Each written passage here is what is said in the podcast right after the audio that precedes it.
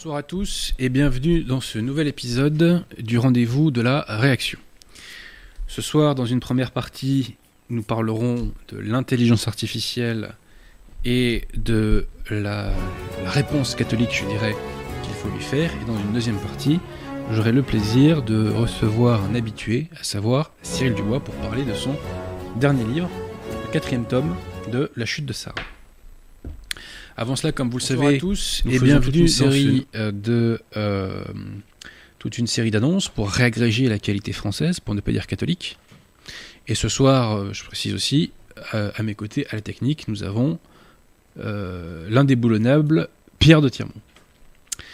Euh, alors tout d'abord, euh, si jamais vous êtes euh, de passage sur Paris, vous pouvez euh, aller à la librairie française, 5 rue Auguste Bartholdi, dans le 15e euh, arrondissement. Métro, La Mode Piquet, Duplex. Euh, si vous cherchez un bon bouquin catholique, euh, vous pouvez aller aussi sur le site de nos amis du collectif Saint-Robert Bellarmin. Le dernier livre du CSRB en date est celui de Pierre Joly qui s'appelle Croisade contre Vatican II, qui est une approche, enfin qui a des angles d'attaque, je dirais, assez inédits de la question. Je vous invite à vous y intéresser. Euh, Pierre Tirmont, on rajoutera euh, en description le, le lien qui mène euh, au livre Croisade contre Vatican II. Voilà, donc je vous invite à aller découvrir les chaînes amies qui, qui montent, hein, Catholique Provençal, La Vérité Catholique, Idée de lecture catholique, euh, etc. Quelques relais aussi de, vidéos récentes. Donc sur la chaîne d'Emmanuel la Catholique, vous trouverez une vidéo euh, sur le Père Barbara, hein, le Père Barbara qui a été un vaillant, vaillant combattant pour la foi. On avait parlé pas mal de lui, souvenez-vous, euh, dans l'émission consacrée à Monseigneur Lefebvre. Émission que je vous invite à aller voir si vous ne l'avez pas encore vue d'ailleurs. hein, Qui s'appelle Monseigneur Lefebvre, Grand Mérite, Grave Limite. Ensuite, euh, je vous renvoie, euh, chers amis, euh, au troisième épisode de, du Carnaval de l'Enfer de Maccabée, qui, je dirais, est une réfutation chirurgicale et technique de la liberté religieuse, entre guillemets, hein, et de toutes ses déclinaisons. Voilà, qui est une des principales, une des plus connues hérésies conciliaires, une des plus emblématiques. Voilà, donc euh, c'est très technique, euh, mais la vidéo euh, vient au support du propos. Voilà, donc je vous invite à le voir. Et au passage, si vous faites partie des meilleurs, à relayer, bien entendu. Voilà. Donc ça c'est fait. Alors, samedi prochain, samedi prochain, à la librairie française justement, donc je le répète, 5 rue Auguste Bartholdi dans le 15e arrondissement. Euh, samedi prochain, il y aura une séance de dédicace d'Alain Pascal. Euh, je rappelle aussi que notre ami Daniel euh, a fait une réédition donc de l'Évangile selon saint Marc, commenté par l'abbé Filion. On avait reçu Daniel il y a quelques mois de ça, donc je vous invite à vous intéresser à tout ce travail-là. Euh, ensuite, chers amis, comme vous le savez, euh, nous faisons euh, toute une série d'appels aux dons. Donc, j'ai pu vérifier, enfin, on m'a confirmé que la formule de générosité catholique, eh bien, n'était pas une vaine formule. Et je tiens à remercier toutes les personnes qui ont d'ores et déjà répondu présentes pour ces appels aux dons. Je dis avec un fond d'ironie et un peu de sérieux que la France a 6 milliards, 6 000 milliards pardon, d'euros de, euh, d'épargne et on a un PIB qui avoisine les 3 000 milliards d'euros. Donc on a encore des sous en France, hein, Dieu merci. Donc si vous pouvez aider euh, les écoles et communautés suivantes, n'hésitez surtout pas, chers amis. Euh, Il y a des grâces à prendre. Alors tout d'abord, euh, pour soutenir des écoles. Alors d'abord en Belgique, euh, vous pouvez soutenir donc l'école des Trois Saint-Jean. Le lien est en description. Ensuite, euh, en Bretagne, dans la commune de Béton, vous, pouvez soutenir l'école Notre-Dame Auxiliatrice. Lien toujours en description. Et enfin, à Guingamp, vous pouvez soutenir l'école Saint-Expédite, lien en description. Et si vous recherchez un emploi, je vous invite à aller sur le site euh, de l'école Saint-Expédite, puisque je crois que l'école cherche à recruter euh, une enseignante. Voilà. Ensuite, chers amis, vous pouvez soutenir nos amis de l'œuvre de l'étoile. L'œuvre de l'étoile, c'est une communauté catholique, qui est également d'ailleurs une école. Donc, si vous pouvez leur donner un petit coup de pouce financier, euh, eh bien, ma foi, n'hésitez pas. Et ensuite, euh, dernier appel au don, c'est pour, euh, pour un centre de messe, c'est pour oui, la construction, si je puis dire, d'un centre de messe Nanunakum dans les Deux-Sèvres. Donc, euh, vous pouvez euh, donner un petit coup de pouce financier. Il y a un lien Helloasso. Voilà, donc Monsieur Piratiamont mange du poisson pané, c'est ça? Non? J'arrive pas à voir. C'est ça? C'est du poisson pané, d'accord. Bon, pourquoi pas? Du Captain Igloo, euh, peut-être, non? Bref. c'est pas grave. Donc, je suis déstabilisé par un poisson pané, pardonnez-moi, chers amis. donc, vous disais-je, pour soutenir le centre de Massonakum, dans les Deux-Sèvres. Il y a un lien en description. Euh, n'hésitez pas euh, à booster, si je puis m'exprimer ainsi, euh, à, booster la cagnotte actuelle. Voilà. alors aussi, oui, ultime promotion, chers amis, pour la chaîne YouTube Défense de la foi. Défense de la foi, c'est une chaîne YouTube qui reprend des extraits de ses émissions et qui parfois d'ailleurs les agrémente d'un montage à des fins pédagogiques. Voilà, donc comme son nom l'indique, c'est une chaîne YouTube qui est faite pour défendre la foi, en passant des messages clairs, en essayant d'apporter des démonstrations un peu techniques. Euh, voilà, euh, donc euh, n'hésitez pas à aider la chaîne YouTube Défense de la foi en partageant les vidéos et pourquoi pas en vous abonnant, etc. D'ailleurs, il y a une vidéo très importante sur cette chaîne YouTube que nous avons mis d'ores et déjà en description.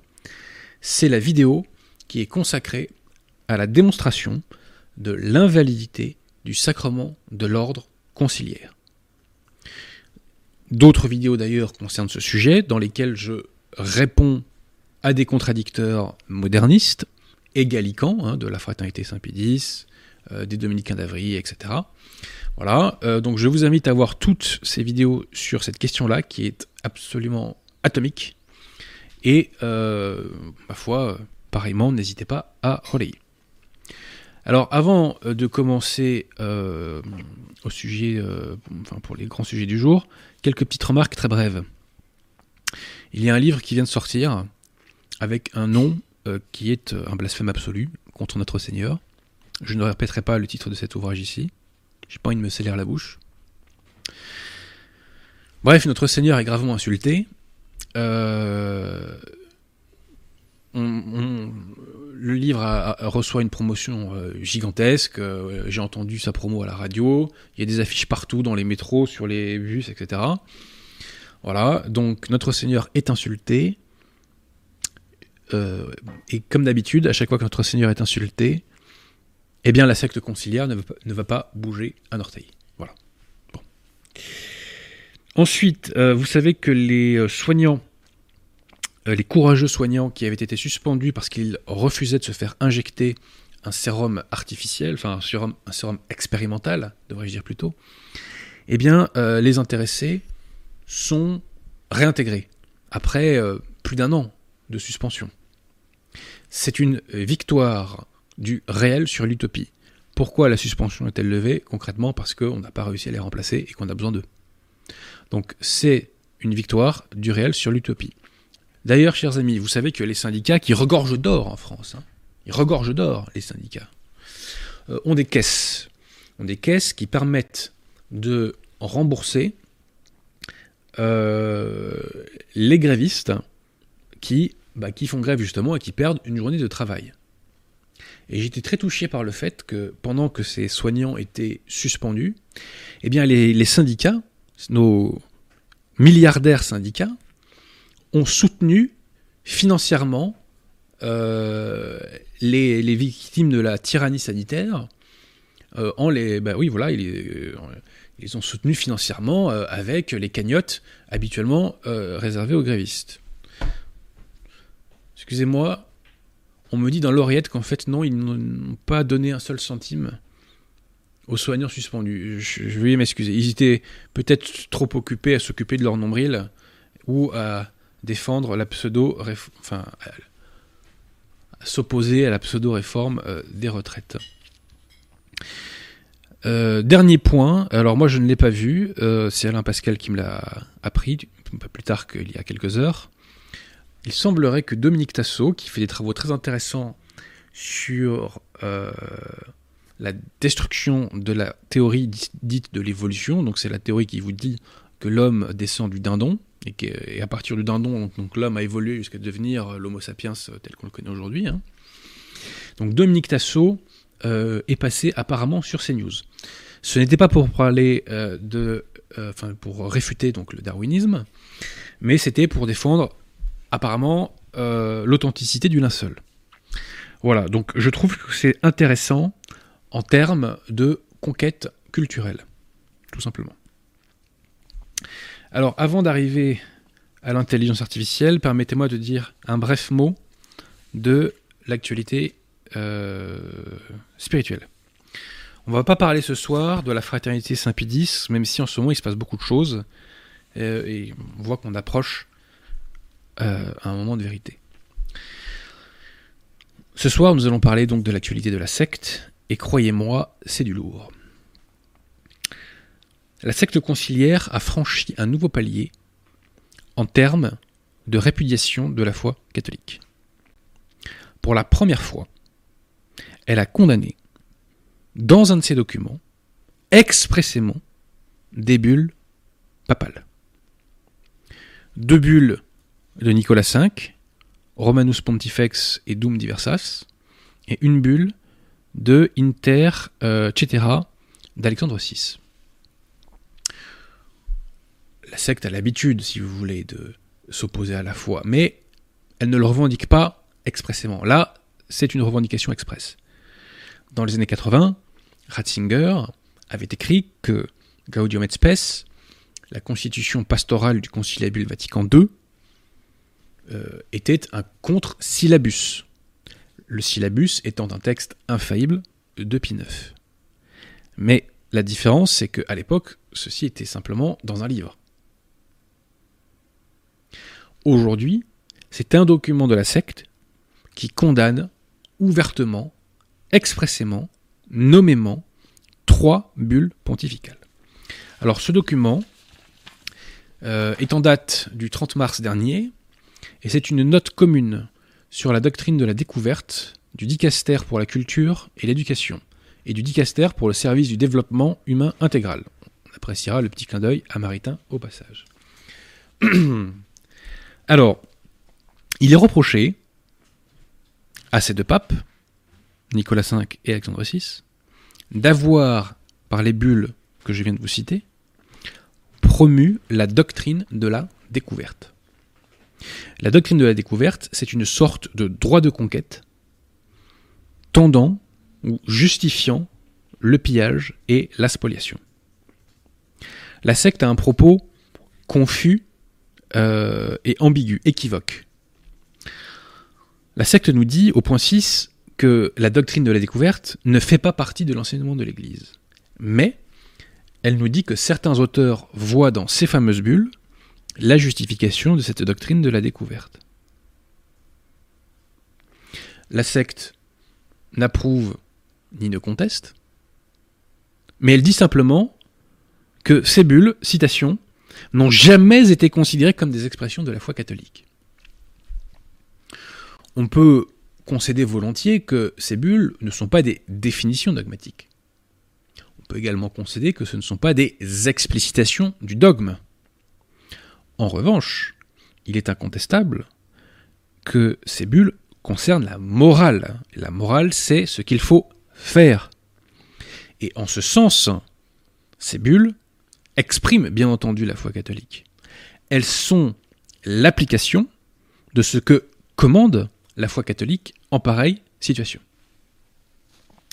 Donc, l'Église, par ses bulles, approuve le droit de conquête, mais en revanche, l'Église euh, condamne la spoliation et le pillage. Comme d'ailleurs la secte le rappelle en citant un texte de Paul III de 1537, dans lequel on nous dit qu'il faut respecter euh, la personne et les biens des Indiens, même lorsqu'ils ne sont pas chrétiens, et qu'il ne faut pas donc les réduire en esclavage. J'ajoute, j'ajoute qu'il suffit de lire ces bulles pour voir qu'elles ne sont pas la caricature qu'en fait la secte conciliaire, notamment au point 5. Prenez la bulle Dum Diversas, par exemple. C'est un texte défensif, défensif, contre les Sarrasins. Et ce texte se termine par la formule suivante. Si quelqu'un essayait d'y toucher, il encourrait l'indignation du Dieu euh, Tout-Puissant et des bienheureux apôtres, Pierre et Paul. La secte est en train d'y toucher. Autre texte, Romanus Pontifex. Ce texte réglemente le commerce avec les Sarrasins. C'est bien la preuve qu'on est respectueux du droit de propriété et qu'on n'est pas dans une logique de pillage. Enfin, concernant euh, Inter, euh, etc., c'est un texte qui détermine, au moment donc de la découverte des Amériques, qui détermine les zones d'influence entre le Portugal et l'Espagne. Dans tous ces textes, dans tous les cas, les papes expriment avec clarté leur volonté de promouvoir la foi et leur volonté de convertir les populations entre guillemets découvertes. Ils expriment leur euh, comment dire la chose, leur volonté, oui, donc de, de sauver les âmes tout simplement. Et ils invitent les princes européens en question à convertir pour sauver les âmes. Donc on cherche à promouvoir la foi. Tiens, tiens, la secte cherche-t-elle à promouvoir la foi? Lecture de la fameuse note du 30 mars 2023, article 1. Fidèle au mandat reçu du Christ, alors la secte a plutôt euh, reçu un mandat du démon, hein, petite parenthèse, l'Église catholique, entendait secte moderniste, s'efforce de promouvoir la fraternité universelle et le respect de la dignité de tout être humain. Jargon maçonnique qui n'a rien à voir avec la foi. Ils ne prétendent même pas promouvoir la foi. Ils sont honnêtes au moins de ce point de vue-là. Ça, on ne peut pas le leur enlever. Voilà. Alors, donc, vous disais-je, la secte moderniste condamne ces bulles. Je renvoie au point 6, citation. L'Église, donc entendre une fois encore secte moderniste, reconnaît que ces bulles pontificales n'ont pas reflété de manière adéquate l'égale dignité et les droits des peuples autochtones. Donc une fois encore, il est reproché à l'Église d'avoir, à l'Église et particulièrement à deux papes, d'avoir porté atteinte à la dignité de peuple. Ce n'est pas la première fois, chers amis, que la secte accuse l'Église de porter atteinte à la dignité de la personne humaine. Rappelez-vous, l'Église catholique a toujours approuvé infailliblement la peine de mort dans son magistère, et notamment dans le catéchisme du Concile de Trente. Mais Bergoglio, lui, prohibe la peine de mort, citation, à la lumière de l'évangile. Donc ça veut dire que les papes pendant 2000 ans n'avaient pas lu assez l'évangile, semble-t-il, n'avaient pas assez compris. Mais ajoute-t-il, la peine de mort porte atteinte à la dignité de la personne humaine. Puisque l'Église a approuvé la peine de mort pendant 2000 ans, Bergoglio accuse l'Église d'avoir porté atteinte à la dignité de la personne humaine pendant 2000 ans. Donc vous voyez, il y a un trait commun dans ces attaques contre l'Église de la part des modernistes. On remarquera d'ailleurs que ce document est imprégné de modernisme. L'une des conséquences du modernisme, c'est qu'il faut faire évoluer l'enseignement au motif euh, que les consciences ont évolué.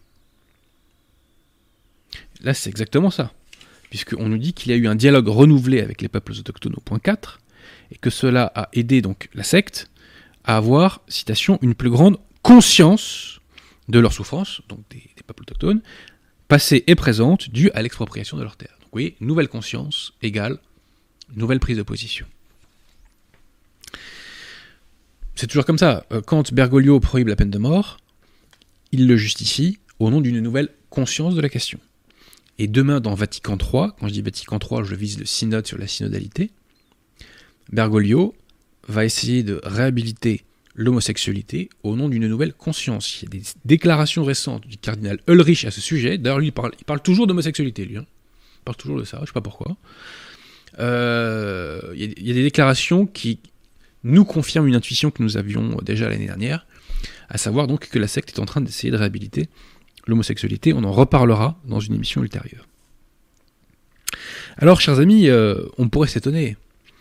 Quelle nécessité de revenir sur des textes qui n'ont plus, aucune application concrète depuis euh, des siècles? Ben, C'est fort simple. Cette condamnation des bulles papales par la secte conciliaire permet d'envoyer un message. Un message à l'opinion, aux fidèles conciliaires et aux fidèles lefévristes. Les fidèles lefévristes, je le précise, sont conciliaires de facto. Hein. Euh, ils sont gallicans, certes, euh, mais euh, ils reconnaissent la fausse autorité comme étant l'Église instituée par Jésus-Christ. Ils appliquent le droit canon conciliaire, etc. Ils reçoivent leur juridiction de la secte conciliaire, etc. Donc ils sont conciliaires. Mais bon, je précise pour que les choses soient très claires. Donc vous disais-je, le message qui est envoyé est le suivant. Ce que l'on croyait relever de l'enseignement de l'Église, ce que l'on croyait être l'enseignement de l'Église, en fait ne l'est pas, et n'exprime pas la foi catholique. Dès lors, des pans entiers euh, de ce qu'on croyait être justement l'enseignement de l'Église peuvent être jetés à la poubelle. Par ce stratagème de la déchéance de qualité de l'enseignement de l'Église, entre guillemets, eh bien on peut révoquer n'importe quel point de doctrine. Et c'est la porte ouverte à tous les reniements à venir dans Vatican III. Nous verrons jusqu'où cela va. Voilà, donc j'en ai fini pour ce point et on va pouvoir arriver à l'intelligence artificielle, mon cher Pierre Tirmont, sous réserve que vous avez fini votre poisson pané. Oui, il est terminé. Bon, alors puisque le poisson pané est terminé, eh bien attaquons. Alors, d'abord, il faut bien cerner l'objet de la discussion. Qu'est-ce que c'est cette fameuse intelligence artificielle? Pour le comprendre, il faut avoir une idée claire de ce qu'est un algorithme. Un algorithme, c'est une suite d'instructions et d'opérations qui permettent de résoudre un problème, d'aboutir à un résultat. Exemple. Vous prenez cette chaîne YouTube. Cette chaîne YouTube est dite shadow bannée. Comment ça se fait-il? C'est très simple, c'est que YouTube a un algorithme, donc une suite d'opérations et d'instructions, qui mêle le traitement de données, les mathématiques et surtout les statistiques, qui arrive donc à un résultat, à savoir l'invisibilisation de la chaîne. Donc, qu'est-ce que c'est l'intelligence artificielle? C'est un traitement algorithmique capable de réaliser des tâches qu'on croyait être réservées à l'intelligence humaine. Au point qu'on peut croire que parfois il y a vraiment eu intervention de l'intelligence humaine. C'est par l'amélioration des algorithmes, euh, du traitement des données et des capacités de stockage qu'on est arrivé aux dernières formes d'intelligence artificielle à savoir le fameux robot conversationnel de ChatGPT. Ces derniers temps, il n'y a pas eu de bond en avant, il n'y a pas eu de révolution particulière, mais simplement amélioration des algorithmes. Mesurez bien que ce qui était hier considéré comme de l'intelligence artificielle ne l'est plus aujourd'hui. Permettez-moi de vous donner deux exemples. Le premier exemple, très simple, eh bien, c'est Google. Google, c'est un moteur de recherche algorithmique et euh, ça relève de la même logique que l'intelligence artificielle. Mais aujourd'hui, plus personne, bien entendu, ne considère Google comme tel. Deuxième exemple, les traducteurs automatiques. À la base, ça relève aussi de l'intelligence artificielle. Mais aujourd'hui, une fois encore, eh bien, plus personne ne considère cela comme étant de l'IA, comme on dit. Le stade atteint aujourd'hui par l'intelligence artificielle peut selon moi être comparée à la première révolution industrielle. Quelle était cette révolution? C'était celle de la machine à vapeur. Et pour la première fois de l'histoire, à grande échelle, on a substitué à la force musculaire de l'homme ou de l'animal une force capable elle aussi de réaliser un grand effort physique. Avec l'intelligence artificielle, eh bien, il y a une forte analogie.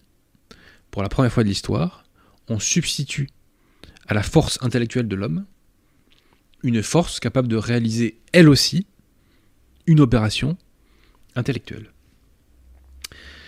Et de même que la première révolution industrielle avait déchargé l'humanité d'une partie euh, de ses tâches physiques, de ses travaux physiques, eh bien l'intelligence artificielle peut décharger l'humanité d'une partie de ses tâches intellectuelles. Comprenez bien, chers amis, que euh, si l'Occident s'est envolé et a dépassé le reste du monde à partir du XVIIIe siècle, c'est le, critère principal, c'est justement cette première révolution industrielle. Même si Napoléon avait gagné Waterloo, même s'il y avait pas eu la campagne de Russie, à terme la France aurait été dépassée parce qu'elle avait pris du retard sur cette question, puisque le créateur de la machine à vapeur moderne principale, c'est un Écossais qui s'appelle James Watt. Bref, euh, l'utilisation euh, de l'intelligence artificielle est d'ores et déjà importante. On l'utilise dans l'agriculture, on l'utilise, à titre d'exemple, dans l'aménagement du territoire, pour déterminer les zones où il faut installer des panneaux solaires. On l'utilise en médecine pour détecter des cancers. On l'utilise dans l'armée pour faire des drones. Et on l'utilise aussi pour faire du contrôle social, comme en Chine, où on fait du crédit social. Et en Iran, je viens de voir ça apparemment, euh, on va fliquer, hein, il n'y a pas d'autre mot, euh, les femmes non voilées grâce à l'intelligence artificielle. Mais soyons clairs, l'intelligence artificielle va coloniser tous les domaines. On va pas y échapper. C'est un peu comme quand on a inventé l'électricité, bah ça c'est pas enfin inventé. Quand on a maîtrisé l'électricité, on l'a pas cantonné, si vous voulez, à un seul domaine. Ça s'est généralisé.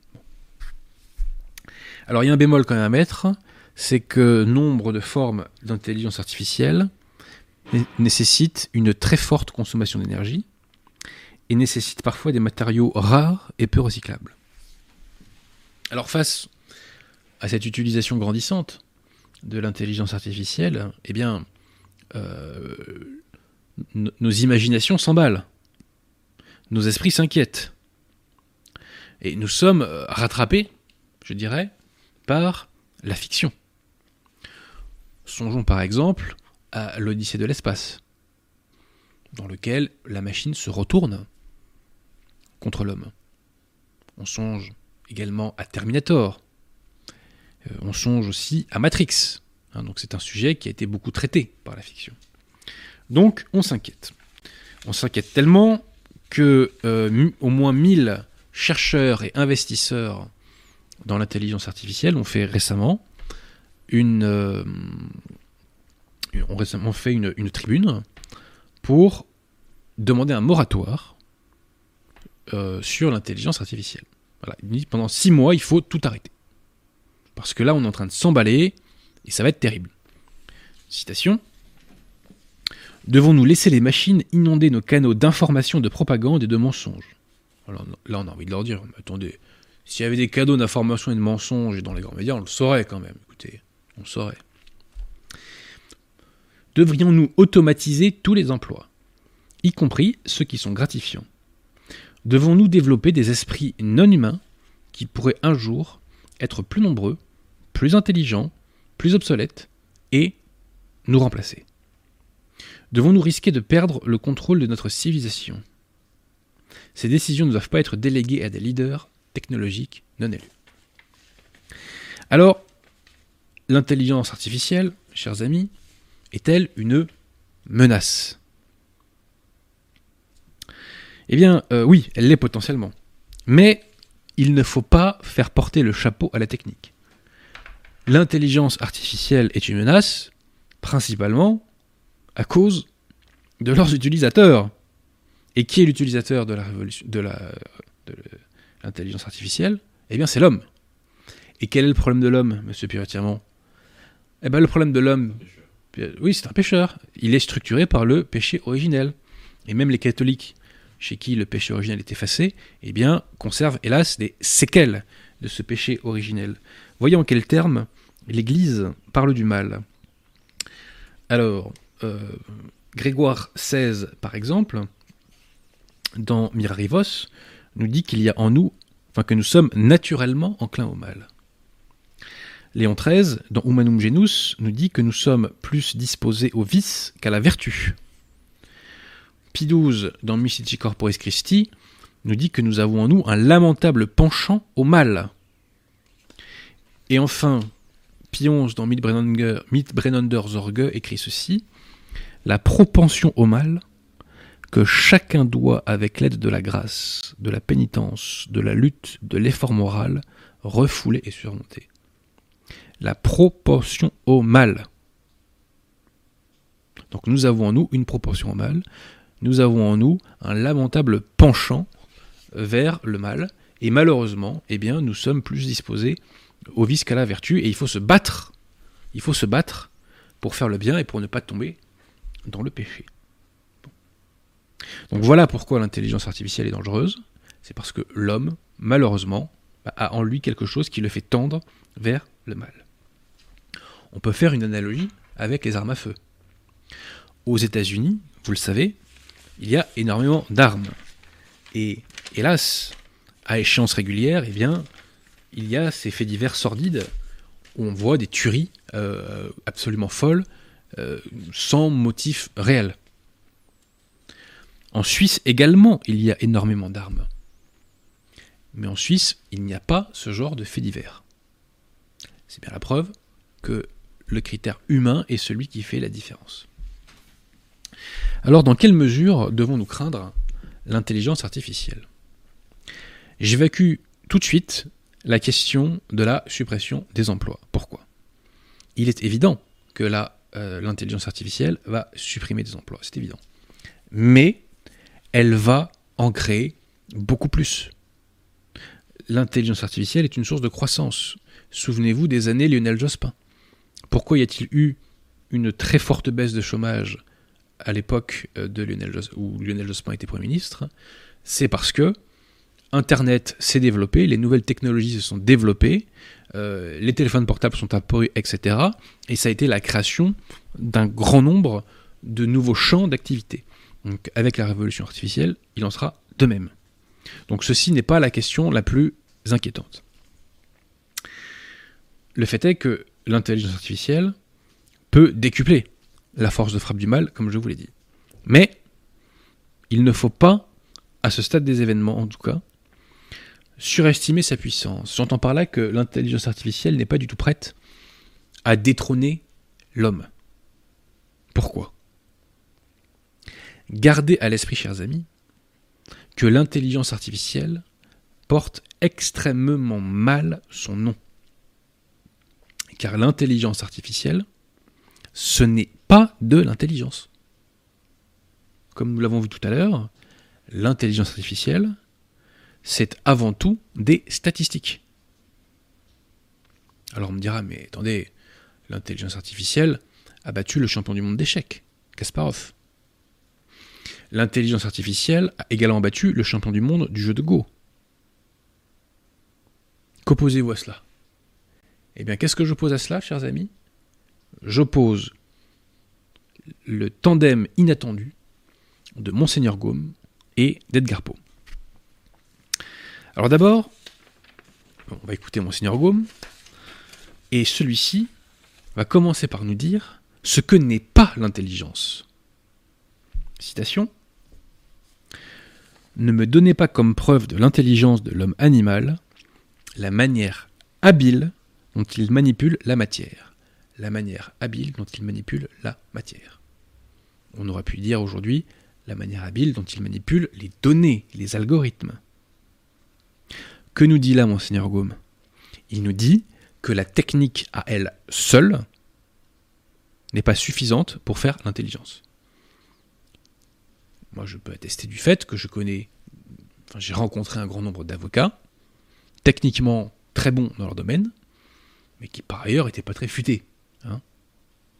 voilà. Euh, pareillement, il y a des footballeurs qui sont techniquement très bons dans leur domaine, mais qui sont pas très futés. Voilà.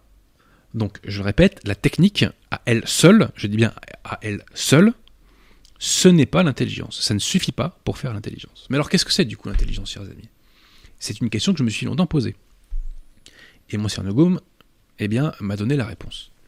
Donc, citation de Monseigneur Gaume L'intelligence consiste à lire l'idée dans le fait, à voir la cause dans le phénomène. Donc je répète, l'intelligence consiste à lire l'idée dans le fait, à voir la cause dans le phénomène. Donc l'intelligence, qu'est-ce que c'est?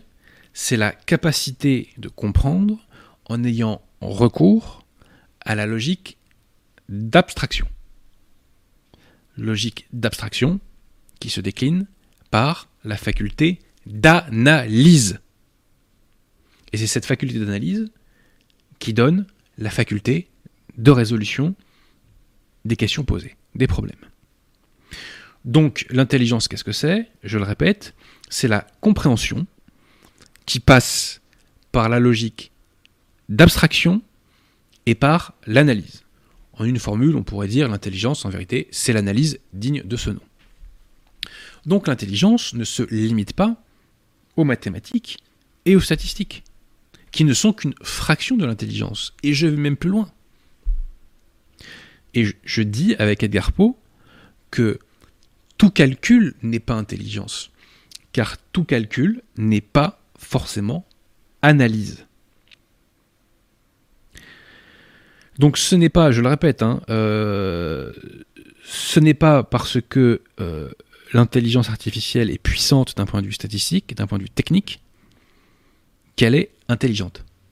En réalité, l'intelligence artificielle ne comprend rien et elle n'analyse rien. Donc j'ai inventé une petite formule. L'intelligence artificielle sait tout, mais ne comprend rien.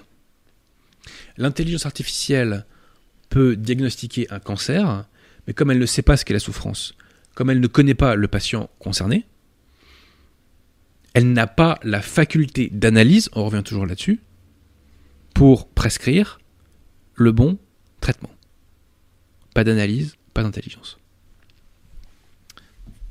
Alors, euh, pour vous montrer les limites des mathématiques et des statistiques, eh bien, je vais vous citer deux passages issu de nouvelles d'Edgar Poe, ayant pour héros un François, le chevalier du pain.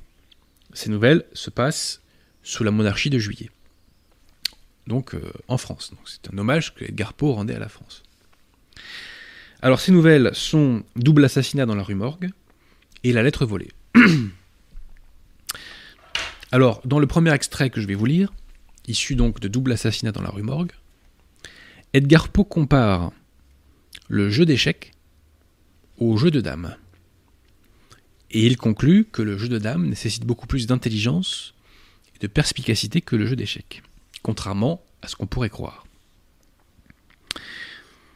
On pourrait croire à cause de la technicité du jeu d'échecs. Donc citation. Cette faculté de résolution tire peut-être une grande force de l'étude des mathématiques et particulièrement de la très haute branche de cette science qui, fort improprement et simplement en raison de ses opérations rétrogrades, a été nommée l'analyse, comme si elle était l'analyse par excellence. Car en somme, tout calcul n'est pas en soi analyse. Un joueur d'échecs, par exemple, fait fort bien l'un sans l'autre. Je prends donc cette occasion de proclamer que la haute puissance de la réflexion est bien plus activement et plus profitablement exploitée par le modeste jeu de dames que par toute la laborieuse futilité des échecs. Dans ce dernier jeu, où les pièces sont douées de mouvements divers et bizarres et représentent des valeurs diverses et variées, la complexité est prise, erreur fort commune, pour de la profondeur. Je répète, la complexité est prise pour de la profondeur. On pourrait dire la technique est prise pour de l'intelligence. L'attention y est puissamment mise en jeu. Si elle se relâche un instant, on commet une erreur d'où il résulte une perte ou une défaite. Comme les mouvements possibles sont non seulement variés mais inégaux en puissance, les chances de pareilles erreurs sont très multipliées, et dans 9 cas sur 10, c'est le joueur le plus attentif qui gagne et non le plus habile. Dans les dames, au contraire, où le mouvement est simple dans son espèce et ne subit que peu de variations, les probabilités d'inadvertance sont beaucoup moindres, et l'attention n'étant pas absolument et entièrement accaparée, tous les avantages remportés par chacun des joueurs ne peuvent être remportés que par une perspicacité supérieure. Donc ce que nous dit là Edgar Poe, chers amis, c'est que dans le jeu d'échecs, la victoire appartient à celui qui a la plus grande et la plus forte attention. Attention qui lui permet de réaliser les plans et les mouvements déterminés à l'avance et enregistrés à l'avance dans l'intelligence artificielle. Tous les coups d'échecs sont connus aujourd'hui. Et c'est par la perte d'attention qu'on perd donc aux échecs. L'ordinateur a gagné contre Kasparov parce qu'il avait un avantage énorme sur Kasparov. L'ordinateur n'a pas, enfin, n'a pas ce problème d'attention. La question de la perte de l'attention ne se pose pas à l'ordinateur. Donc c'est pour ça qu'il a gagné contre Kasparov. La machine a vaincu le joueur d'échecs. D'ailleurs, elle a vécu, elle a vaincu euh, un joueur d'échecs, pas tous. Elle a vaincu le champion de Go, mais est-il aussi certain que la machine vaincrait le joueur de Dame, qui lui n'est pas pénalisé par la technicité et par, euh, je dirais, cette attention euh, si importante qu'on doit avoir aux échecs Eh bien, rien n'est moins sûr, chers amis, rien n'est moins sûr. Alors, maintenant, autre extrait issu de la lettre volée. Alors, la lettre volée raconte l'histoire donc du préfet que vous voyez ici, qui sollicite du pain. Pourquoi sollicite-t-il du pain? Parce que euh, un haut personnage de la société parisienne a volé une lettre à un autre haut personnage. On sait où est cette lettre. Elle est cachée dans son appartement. Mais toutes les perquisitions, et même les plus chirurgicales, n'ont pas permis de retrouver cette lettre. Le préfet n'arrive pas à retrouver cette lettre. Alors qu'on est sûr à 100% qu'elle est dans l'appartement du voleur qu'on a parfaitement identifié. Dupin, lui, va retrouver cette lettre. Et la morale de cette nouvelle, c'est que le poète est plus fort que le mathématicien. Et que le préfet a échoué car il a appliqué un raisonnement exclusivement mathématique à la problématique qui lui était soumise. Donc, petite citation, si vous le voulez bien. Alors, donc Dupin dit d'abord vous vous trompez fort bien, je le connais fort bien, donc le voleur. Il est poète et mathématicien. Comme poète et mathématicien, il a dû raisonner juste. Comme simple mathématicien, il n'aurait pas raisonné du tout et se serait mis ainsi à la merci du préfet. Donc, autrement dit, comme simple technicien, il n'aurait pas raisonné du tout. Je poursuis. Je conteste la validité et conséquemment les résultats d'une raison cultivée par tout procédé spécial autre que la logique abstraite. On retombe sur mon synergome. L'importance de la logique abstraite. Voir l'idée dans le fait, voir la cause dans le phénomène. Je conteste particulièrement le raisonnement tiré de l'étude des mathématiques. Les mathématiques sont la science des formes et des quantités.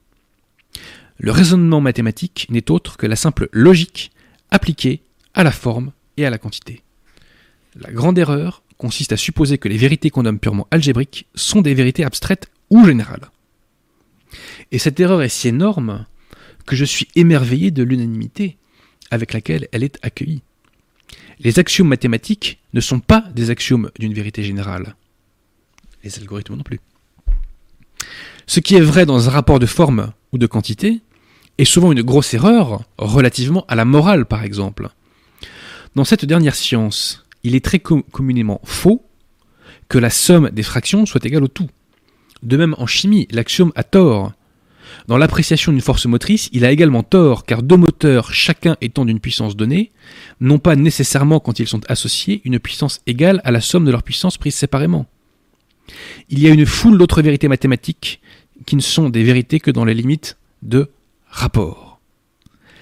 Mais le mathématicien argumente incorrigiblement d'après ces vérités finies, comme si elles étaient d'une application générale et absolue, valeur que d'ailleurs le monde leur attribue, comme si elles étaient d'une application générale et absolue.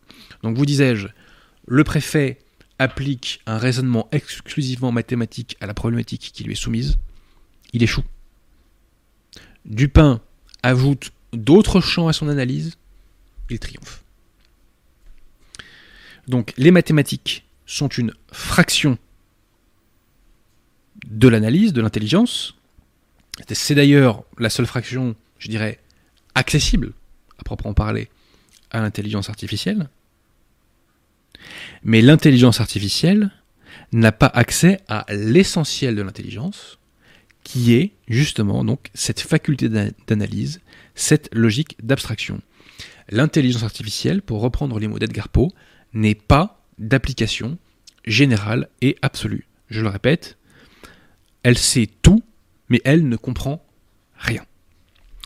Le préfet est vaincu car il n'a pas su euh, appliquer autre chose qu'une analyse mathématique. Il n'a pas su se dégager de ses algorithmes à lui. Donc oui, chers amis, soyons méfiants euh, vis-à-vis de l'intelligence artificielle. Ne la, ne la sous-estimons pas, mais surtout ne la surestimons pas. Il hein, ne faut pas devenir parano. Si danger il y a, c'est à cause de l'homme avant tout et non pas à cause de la technique. Et il n'y a pas de danger de grand remplacement à cette heure, je dis bien à cette heure, entre l'homme et la machine. Alors, que peut-on faire, chers amis, pour réguler cette intelligence artificielle? Que peut-on faire dans le cadre de la société actuelle? Réponse, pas grand-chose. Car euh, a, euh, il n'y a aucune barrière morale sur laquelle on peut faire reposer ce fameux moratoire, par exemple, de six mois que veut faire ce cher Elon Musk. Nous vivons dans une société sécularisée, révolutionnaire, naturaliste. Quel est le seul principe moral qui est censé, je dis bien censé, structurer notre société, et je mets des guillemets à morale Ce principe, on le retrouve dans la Déclaration des droits de l'homme et du citoyen. C'est l'idée que la liberté, donc entre guillemets, consiste à faire tout ce qui ne nuit pas à autrui. Mais petit problème, en l'absence de référence claire au décalogue ou même à une autre charte de valeurs, comment déterminer ce qui nuit ou pas à autrui? Petit exemple, la télévision. La télévision, de toute évidence, nuit à l'intelligence d'autrui. Pourtant, elle n'a jamais été interdite. Autre exemple, le bip bip messager. De toute évidence, le bip bip messager nuit à autrui. Et là, il a été non seulement autorisé, mais encouragé à fond par la tyrannie sanitaire. Donc en réalité, notre société ne repose pas sur la liberté, mais sur la licence. Licence dont Léon XIII nous dit qu'elle est souvent confondue avec la liberté. Et qu'est-ce que c'est? Tiens, Pierre, tiens mon petit quiz. Quelle est la différence entre la liberté et la licence? Qu'est-ce que c'est la licence, vous savez? C'est quand c'est immoral? Presque. La licence, c'est quand on a le droit de faire le mal. Hmm. Voilà. Et le crime de notre société, le vice de notre société, c'est qu'elle donne des droits à l'erreur et au mal, à l'instar de la secte conciliaire, qui donne des droits à l'erreur et au mal avec la fameuse liberté religieuse dont nous parle Maccabée. La liberté dite religieuse, la liberté des cultes, en fait des faux cultes, c'est le fait de donner le droit au mal de se répandre. Dans une société catholique, le mal n'a pas le droit de se répandre. Alors on peut avoir des régimes dits de tolérance, mais ce n'est pas une liberté en soi. Donc, je le répète, il n'y a rien de solide à opposer dans notre société à l'intelligence artificielle. Il n'y a rien de solide pour déterminer ce qui doit recouvrir le champ de l'intelligence artificielle. L'Église, elle, en revanche, nous donne des munitions. Qu'est-ce que la liberté? Lisons Libertas de Léon XIII. La liberté, c'est le choix des moyens pour faire le bien. Et à partir du moment où on fait le mal, on sort du champ de la liberté et on retombe dans le champ de la licence. Donc les bandes de la liberté, en vérité, sont parfaitement claires. Elles sont parfaitement fixées. Et le mal s'identifie avec le péché, et en particulier les transgressions du décalogue. Donc je répète, le mal n'a aucun droit, c'est la doctrine de l'Église de toujours. Et on peut établir comme champ de l'intelligence artificielle exclusif la liberté. Il s'agit donc de savoir si nous voulons être soumis à une intelligence artificielle régie par la licence, ou si nous voulons soumettre l'intelligence artificielle à la liberté. Il y a quelques années de ça, Macron avait lancé un plan d'intelligence artificielle qu'il avait appelé en anglois EA for Humanity. Donc, intelligence artificielle pour l'humanité. Eh bien, j'oppose en bon François à l'EA for Humanity l'intelligence artificielle pour Dieu. Alors, comment faire? Comment faire pour sortir l'intelligence artificielle de la licence et la soumettre à la liberté? Ben Là, il n'y a pas 36 solutions, chers amis. Il faut détruire le fondement de la société, qui est que la liberté serait simplement euh, le droit de faire tout ce qu'on veut tant que on ne nuit pas à autrui. Non. Il faut revenir à un système dans lequel l'erreur et le mal n'ont aucun droit. Et eh bien pour ça, il n'y a qu'une seule solution. Il faut refaire un catholicisme d'État. Et pour cela, il faut détruire le modernisme, il faut détruire Vatican II, et il faut détruire la secte moderniste. Je rappelle que la secte moderniste s'oppose au règne du Christ roi. Société dans laquelle, je répète, le mal n'a aucun droit. Elle s'y oppose. Prenons un exemple. La séparation de l'Église et de l'État la séparation de l'Église et de l'État, est condamnée par le magistère de l'Église. Permettez-moi de vous citer Léon XIII, dans Libertas, cette permisseuse erreur de la séparation de l'Église et de l'État. Il renouvelle sa condamnation dans Humanum Genus. Saint Pidis au sujet de la loi de 1905. Écoutons-le, si je la retrouve. Nous réprouvons et nous condamnons la loi votée en France sur la séparation de l'Église et de l'État, comme profondément injurieuse vis-à-vis de Dieu. La loi de 1905 est injurieuse vis-à-vis de Dieu. Quel pseudo-évêque conciliaire est capable de dire ça face caméra? Aucun, et vous le savez très bien. Qu'il faille séparer l'Église de l'État, nous dit euh, Saint Pédis toujours, dans euh, c'est une thèse absolument fausse, une très pernicieuse erreur, très gravement injurieuse pour Dieu, très gravement injurieuse pour Dieu. Quel clerc conciliaire est capable de dire ça publiquement aujourd'hui? Les pseudo-évêques de France valident la loi de 1905.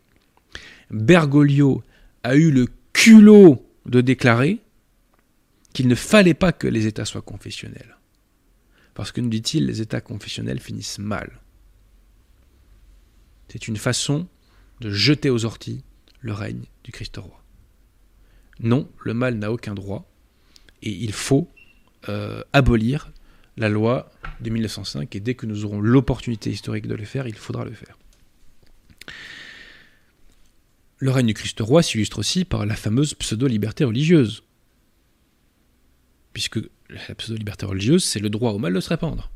Ces gens-là ne veulent pas du Christ roi. Donc, pour museler l'intelligence artificielle, il y a trois priorités. Détruire Vatican II, détruire Vatican II et détruire Vatican II. Cette éradication du modernisme est une nécessité, chers amis, pour la civilisation. Permettez-moi de vous citer l'amiral Offand, donc c'est issu de son ouvrage Mensonge et vérité. Que nous dit-il? Une des grandes leçons de l'histoire me paraît être que tout progrès matériel qui ne s'accompagne pas parallèlement d'un progrès spirituel et moral est funeste à l'humanité. Je répète, tout progrès matériel qui ne s'accompagne pas parallèlement d'un progrès spirituel et moral est funeste à l'humanité. La démonstration de cette loi se fait sous nos yeux tous les jours. Il suffit de remarquer combien une plus grande facilité d'existence et d'accroissement de confort matériel développe l'égoïsme sordide, toutes les fois qu'ils ne sont pas associés à une plus grande élévation spirituelle et un plus grand renoncement, au moins en esprit, aux jouissances temporelles que ces bienfaits procurent. Donc, si il n'y a pas un progrès spirituel en même temps que le progrès technologique, ça finit mal.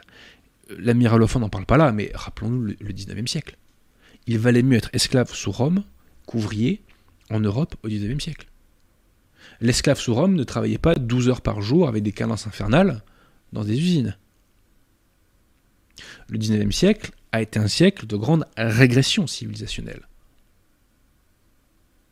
Donc il faut veiller à ce que l'intelligence artificielle ne reproduise pas cette dégradation de la civilisation. Et pour ça, je vous l'ai dit, il faut la museler par la liberté, la museler par un système dans lequel l'erreur et le mal n'ont aucun droit. en conclusion, c'est à nous de déterminer, chers amis, la société de demain et pas à l'intelligence artificielle. L'intelligence artificielle sera le miroir de ce que nous avons choisi d'être. Tout simplement. On a les gouvernements qu'on mérite, on a les sociétés qu'on mérite. Donc est-ce que nous serons restés cet individu révolutionnaire et naturaliste, pour qui le mal et le bien ont des droits, ou est-ce que nous serons redevenus ce que nous avons été pendant 1300 ans, à savoir cet homme catholique pour lequel le mal et l'erreur euh, n'ont aucun droit. J'espère que j'ai pas fait de lapsus spirituellement. J'ai un doute là, mais bon.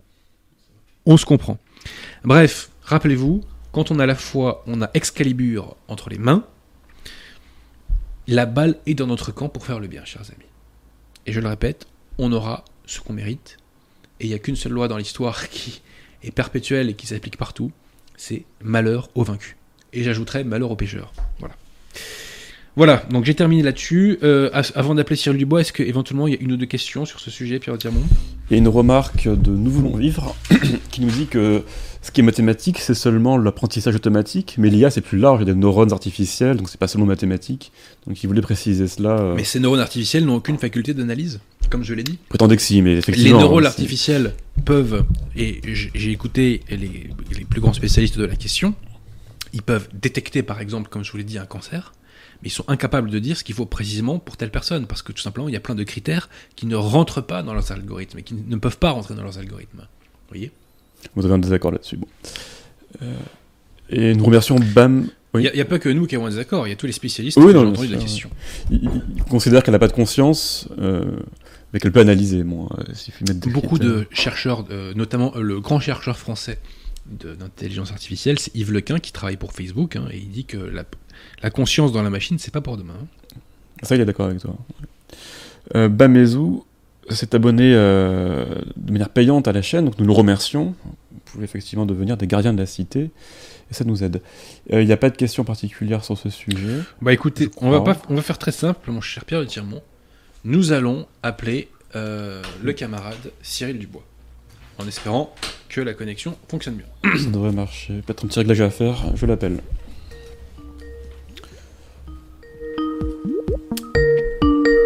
Moi j'entends en tout cas. Oui, ça.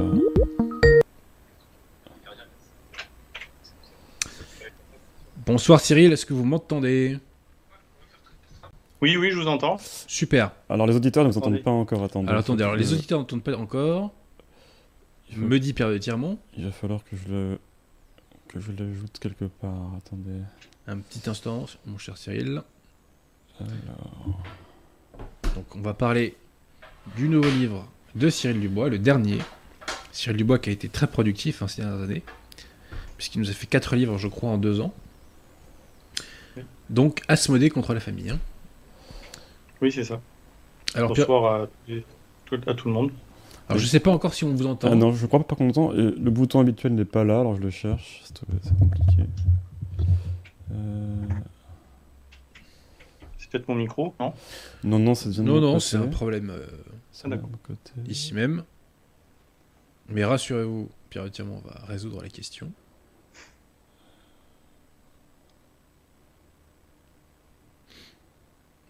Enfin, souhaitons. Nous le souhaitons. J'ai l'impression que je n'ai absolument pas la même configuration, enfin la même interface que d'habitude. Euh, je crois que nous avons un problème. Bon, je cherche un petit peu. C'est comme Houston alors, on a un problème, c'est ça? Ouais. Je vérifie si le... les auditeurs nous entendent. Ah, ils entendent Étrange. Bon, bah, je crois qu'ils vous voient pas, mais ils vous entendent. Ah, on vous entend, Cyril Lois. Bon. Bon, bah écoutez, bah, on peut y aller alors. Je vais me débrouiller pour la vidéo en attendant, je pense que vous pouvez. Bon, écoutez, le son, c'est quand même le principal. Hein. euh. Oui, oui, bien sûr. Voilà. Alors, mon cher Cyril, donc, euh, on attaque. D'accord. Alors, votre livre euh, est très riche, hein, il y a beaucoup de sujets traités, euh, comme d'ailleurs dans, dans- dans- dans les précédents. Euh, mais euh, dans celui-ci, donc, vous axez votre propos sur, je dirais, l'attaque contre les bonnes mœurs. Et je Oui. dirais sur la collaboration euh, des modernistes à ces attaques contre les bonnes mœurs. Est-ce que vous voulez attaquer par euh, ce- cet angle d'attaque, mon cher Cyril? Oui, disons que c'est plutôt euh, contre la famille, je pense que. Oui, contre- oui, oui, bah oui, c'est lié, ouais, oui, tout à fait. Bah, dans, les, dans les deux précédents, en fait, euh, enfin dans les précédents, je m'attaquais euh, à tout ce qui était destruction de, tout ce qui encadrait la, société, donc du pouvoir civil d'abord, euh, qui avait le pouvoir de légiférer, de faire appliquer les lois, et qui, euh, qui était une autorité qui venait d'en haut, avec une certaine verticalité. Et euh, donc l'ennemi, lui, clairement, il veut plutôt une idéologie égalitariste, hein, qui n'est pas, pas ancrée dans le réel, et qui tend à une, une horizontalité entre les, entre les individus, qui est, qui est un fantasme en fait, puisque ça, ça ne peut exister que, que dans des sociétés où il y aurait peu de personnes, mais à partir du moment où il y a beaucoup de personnes, ça, ça ne peut pas fonctionner. Et après, j'avais traité plutôt du, de la destruction du pouvoir religieux par la substitution d'une fausse religion à la religion catholique, et qui, par une dérive quoi, de, du, vers le libéralisme et le modernisme, qui ont permis euh, l'infiltration. Cyril, mais ça va revenir. C'est bon, normalement c'est bon. C'est bon Je suis revenu. Est-ce que le chat peut nous confirmer qu'on entend bien Cyril Dubois Je crois que ça a coupé pendant 10 secondes, ça devrait revenir. Non, bon, écoute, c'est- non mais c'est bon, Cyril, vous pouvez continuer. Et- Eh, le démon s'acharne, hein Oui, oui, mais bon, c'est normal. Et dans le, dans donc, le dernier tome qui vient de sortir, là, c'est plutôt sur la destruction de, de la famille, Ouais. qui est le dernier bastion et le dernier rempart contre la Révolution, puisque la, chaque foyer catholique est une petite église. Tout à Donc, fait. Ce que je vous, ce que je vous propose, c'est de présenter une, comme une, une chronologie synthétique et Ouais. sélective des, des événements principaux sur, sur, ce, sur ce thème pour un peu brosser un- ce qui s'est passé euh, Ouais. pour, sur cette attaque. Quoi. Eh bien, allons-y. les- Donc, je commence ma chronologie, j'aurais pu la commencer à un autre moment. En 1846, à la Salette, avec l'avertissement euh, qu'en l'année 64, euh, Lucifer et un grand nombre de démons seront détachés de l'enfer. Je vais prendre un petit livre là où il y a. C'est pas long, c'est une citation quoi. Donc, Lucifer un grand nombre de démons seront détachés de l'enfer. Ils aboliront la foi peu à peu. Et même dans les personnes consacrées à Dieu, ils les aveugleront d'une telle manière qu'à moins d'une grâce particulière, ces personnes prendront l'esprit de ces mauvais anges. Voilà, donc Notre-Dame avertit à l'avance de ce qui va se passer. Et ce qui est, important, dans, enfin moi ce, ce qui m'a frappé dans cette citation aussi, c'est cette idée de démons qui sont détachés de l'enfer.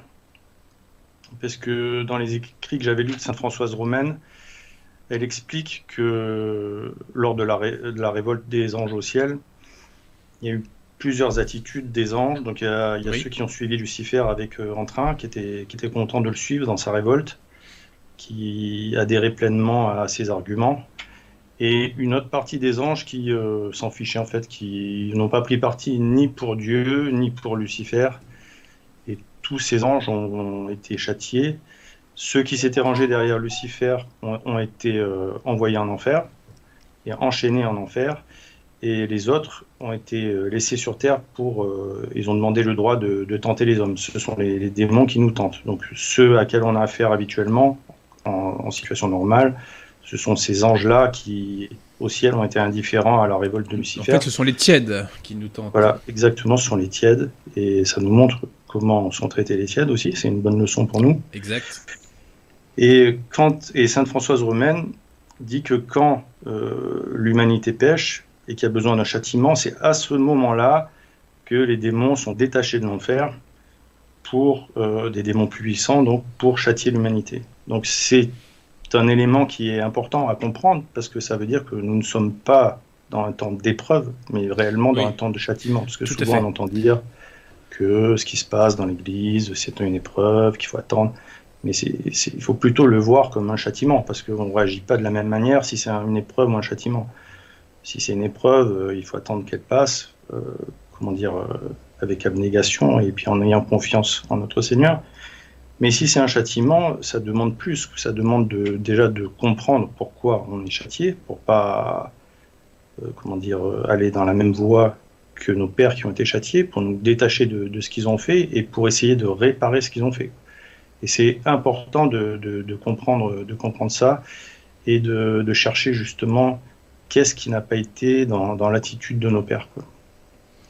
C'est pour ça que j'ai commencé avec euh, cette citation de la Salette. Ensuite, on voit en 1864, donc il y a une libération, euh, enfin en 1884, le Léon XIII a une vision. Il a vu les démons qui sont libérés de l'enfer se répandre sur toute la terre et il a entendu le dialogue entre Satan et notre Seigneur. Je parle souvent de ça parce que je trouve que c'est vraiment important aussi, où on voit notre Seigneur qui, euh, qui dit qu'il laisse 75 à 100 ans à Satan pour détruire l'Église. Et Satan a demandé aussi du pouvoir, plus de pouvoir sur les hommes qui se mettraient à son service. Donc c'est dans, dans, ce cadre-là que Léon XIII a écrit son exorcisme et les prières au bas de l'hôtel après la messe. Et ce qui est intéressant, c'est que euh, on voit que l'avertissement que c'était en 1864 que les démons seraient libérés de l'enfer, ça correspond à la création de la première internationale en Angleterre, tiens, tiens. Dont, les statuts, dont les statuts sont rédigés par Karl Marx, et qui a pour but donc l'émancipation des travailleurs, l'abolition du salariat et d'aller au-delà des divisions artificielles créées par les frontières et les États-nations. Et donc on sait aussi que, j'en parle dans, mon livre, que Karl Marx, dans sa jeunesse, il a écrit des, poèmes à la gloire de Satan. Et il était euh, fasciné par, Satan. Donc on voit déjà que le marxisme, au départ, a euh, une essence satanique et que c'est pas quelque chose qu'on va combattre euh, comme un autre mot, puisque euh, il va, falloir mettre en face des moyens surnaturels pour pouvoir euh, le, combattre. Donc toujours sur le, sur, le marxisme, justement, en 1891, euh, Léon XIII, donc, qui a eu sa vision, écrit Novum Revarum contre le communisme, justement. Et euh, il, euh, il, va poser les bases de, de, la, de la politique euh, de l'Église, de, de, la doctrine sociale de l'Église oui. catholique. Il va parler dans cette encyclique de l'abrogation de la loi Le Chapelier par la Révolution. Donc avant la Révolution, il faut savoir que toutes les, les, professions les plus importantes étaient regroupées en corporations. C'était des organisations religieuses où euh, les ouvriers étaient respectés, ils avaient leurs droits, ils avaient, le, ils avaient leurs leur représentants, les patrons avaient leurs représentants aussi. Euh, il y avait comme des systèmes de sécurité sociale pour euh, ceux qui étaient blessés. Ils, ils pouvaient avoir des. Enfin, le, la corporation venait en aide à la famille, pour les veuves aussi. On ne faisait pas travailler les enfants 10 heures par jour.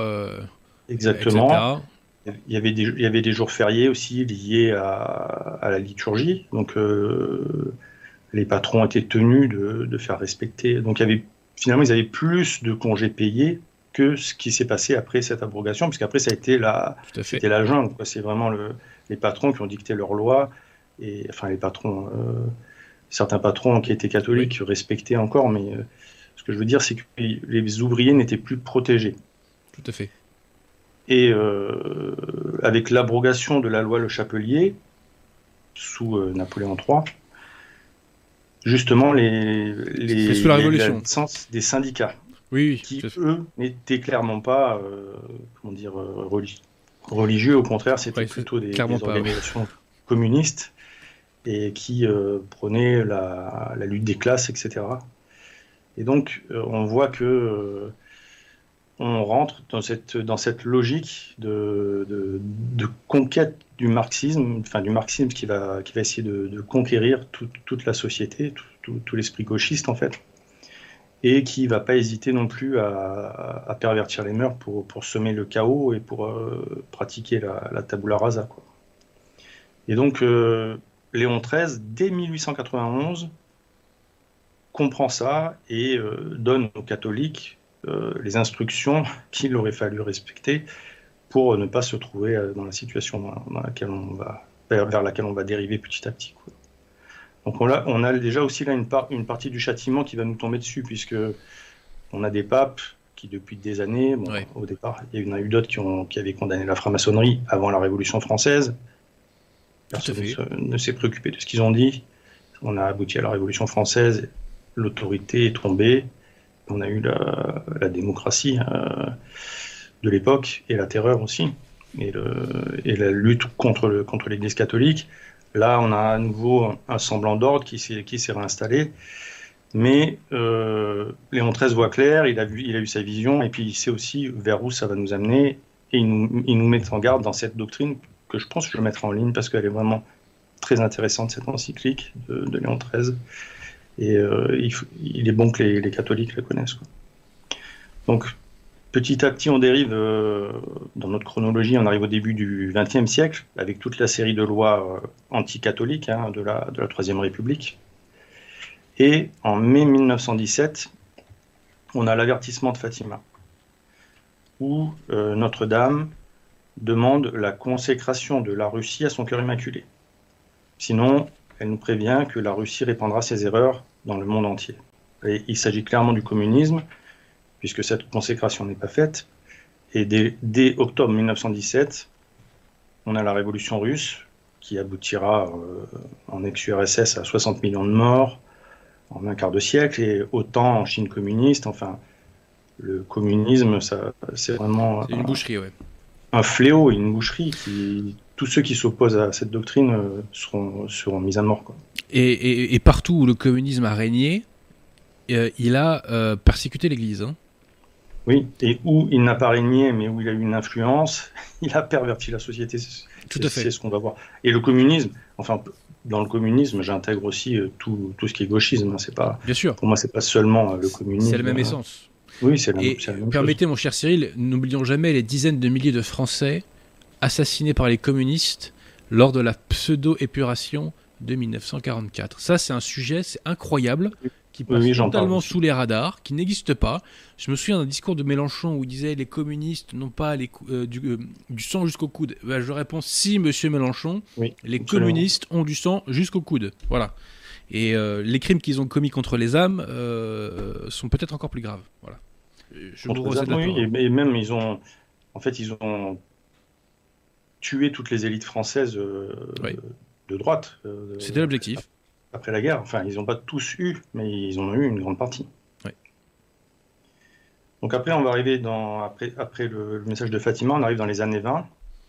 On va aller faire un tour euh, aux États-Unis parce que c'est là-bas que c'est de, de là-bas que ça va vraiment partir la, perversion des, des, mœurs. Donc on a une dame qui s'appelle Margaret Sangler, qui est une militante féministe, gauchiste, eugéniste, et qui va commencer à prôner le, contrôle des naissances. Pour, euh, pour voir un peu de, qui on parle, je vais vous faire quelques citations de, de ce qu'elle a pu dire ou écrire. Donc elle dit par exemple le lit du mariage est l'influence la plus délétère de l'ordre social, la maternité un esclavage et la sexualité hors mariage un must. On est dans les années 20. L'acte le plus charitable qu'une famille nombreuse puisse faire pour l'un de ses enfants en bas âge, c'est de le tuer. Voilà. Une vraie mégère. Oui, enfin, on voit un peu le, personnage, quoi. Les services de maternité pour les femmes des taudis sont nuisibles à la société et à la race. La charité ne fera que prolonger la misère des inaptes. Enfin, on voit un peu le, dans quel état d'esprit est cette femme. Donc, aucune charité et euh, c'est elle qui va lancer le, le, qui va qui va contribuer à la, au planning familial aux, USA. Enfin, ça s'appelle Planet Parenthood Federation, je crois, aux États-Unis. Mhm. Et le planning familial, ce sera une émanation de ça en France. Donc elle va commencer à diffuser de l'information avec, avec les femmes qu'elle va recruter sur la contraception à une époque où c'est considéré comme illégal. Hein. C'est illégal, immoral et antipatriotique pour la, pour la plupart des gens. Hein, parce que et pour cause, oui, tout à fait. La, contraception euh, prive euh, le pays de l'avenir de, de, son avenir, en fait, en, en, limitant les naissances. Quoi. Tout à fait. Et elle va militer aussi pour le, le, droit à une sexualité hors mariage. Donc là, on sent les, les frémissements de, de ce qui sera plus tard la, la révolution sexuelle. Et dès 1929, on a euh, hein, qui, va, qui réagir parce qu'on parle déjà d'éducation sexuelle et dans, Divini euh, Illus Magistri, il va euh, interdire l'éducation sexuelle et condamner les gens qui, promeuvent, ces choses. En 1930, il va rappeler le sens authentique du mariage chrétien, qui n'est pas une sanctification de la sexualité, euh, le, euh, il rappelle euh, ce, que, dit le catéchisme de Trente. Le, mariage a été élevé à la dignité de sacrement afin qu'il en sortit un peuple engendré et formé pour le culte et la vraie religion du Dieu, du vrai Dieu, et de Jésus-Christ notre Sauveur. Donc ça, c'est la, doctrine de l'Église. Le, le, mariage, c'est pas pour permettre la sexualité, hein. c'est vraiment dans le but de procréer d'avoir des enfants.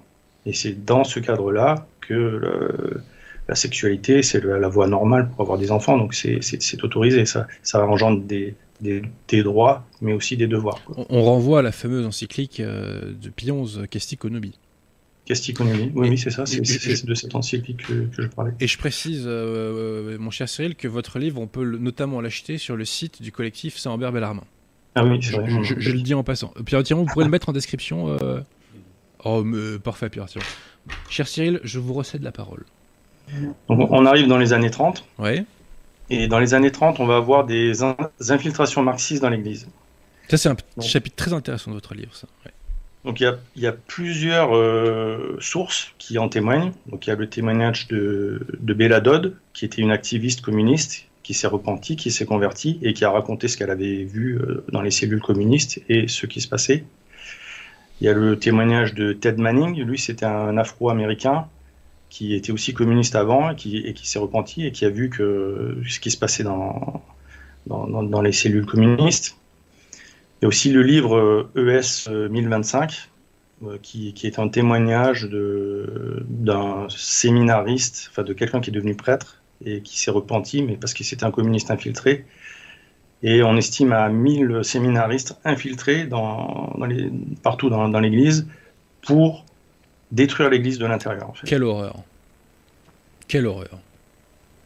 Et il y a aussi euh, Randy Engel qui en parle et qui parle de la, donc de la volonté de, Staline d'envoyer des tops un peu partout en Occident, euh, mais pas seulement dans l'Église, mais aussi dans l'Église et euh, en se servant de ce qu'on appelait le sexpionnage. Donc ils utilisaient les, les, déviances, ils ciblaient les gens en fait, et quand ils remarquaient que quelqu'un avait une, une déviance, ils, ils, lui mettaient quelqu'un qui pouvait le, le, satisfaire pour le compromettre et après euh, faire du chantage envers lui et avoir un moyen de pression sur lui pour euh, s'en servir hmm. d'une arme hein, d'espionnage. On connaît, enfin, ça a été mis en avant avec euh, les histoires des, hirondelles et des corbeaux. Il y a un film qui était sorti en. Il n'y a pas Benjamin Griveaux dans le film euh Ah, je confonds, excusez-moi. Non, non, excusez-moi.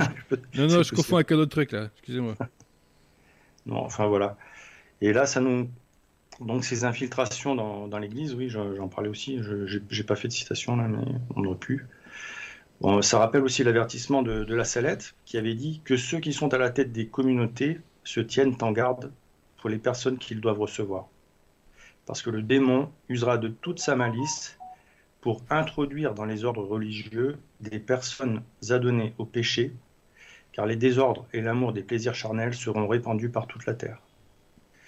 Et, on et c'est euh, Randy Engel hein, qui remarque que l'homosexualité a colonisé après la société occidentale au XXe siècle. et euh, notamment à cause de, de ces infiltrations. En parallèle, quelque chose qui on peut penser que ça n'a rien à voir, mais ça, ça, a son sens, ça a du sens, on verra ça après pourquoi.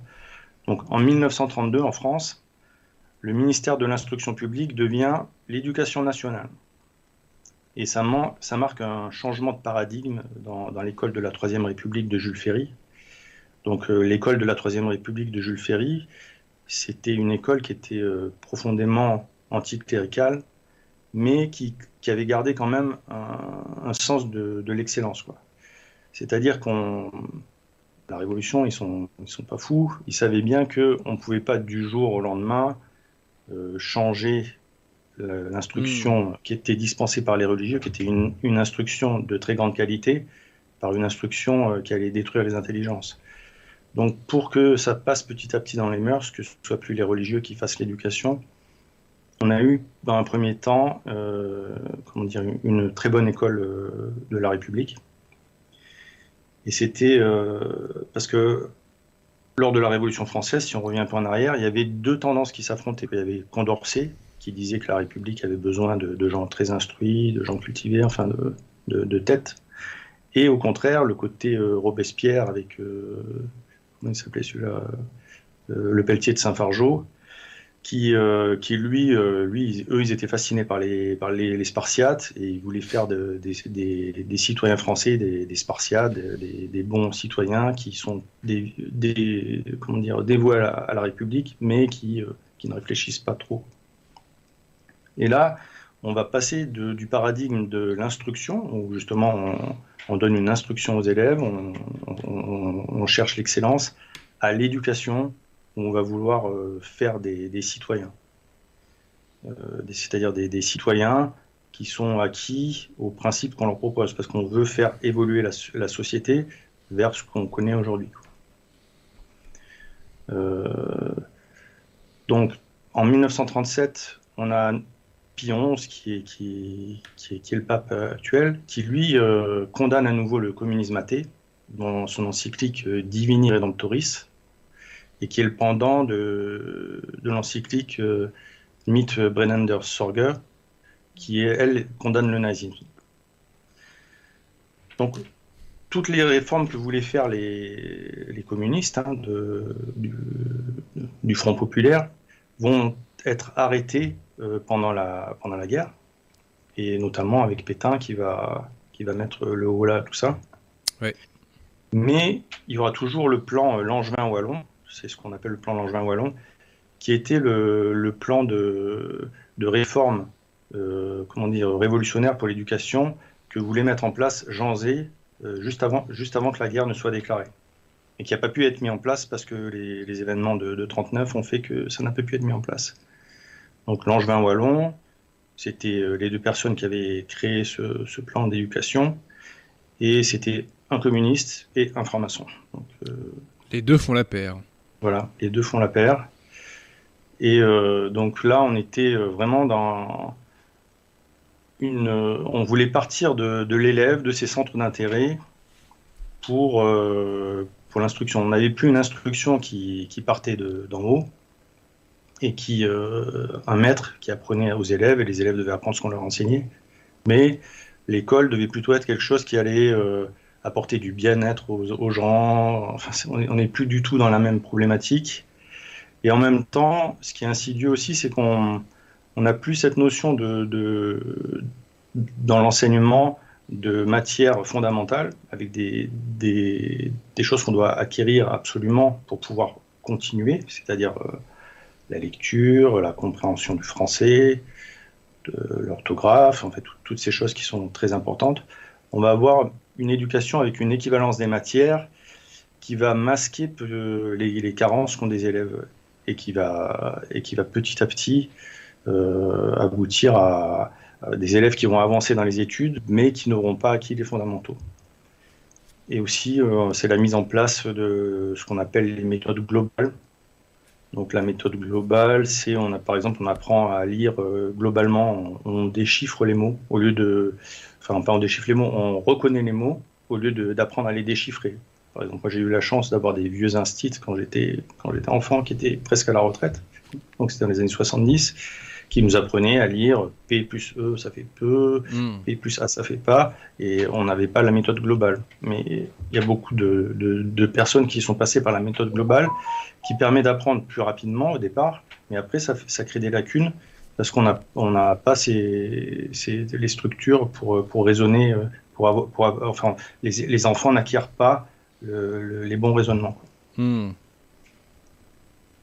Donc en 1947, on a euh, en France, après la guerre, une situation euh, d'émeute insurrectionnelle qui est créée par, le- par les communistes en France, parce qu'ils ont été évincés du, du gouvernement.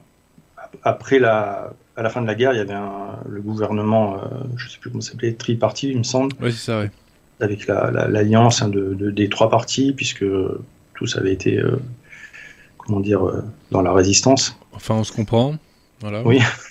Certains plus que d'autres, certains plus tôt que d'autres aussi. Oui, vo- voir aucun des trois euh, en pratique, hein, mais bon, ça c'est un autre problème. c'est pas le sujet et du soir. Ouais.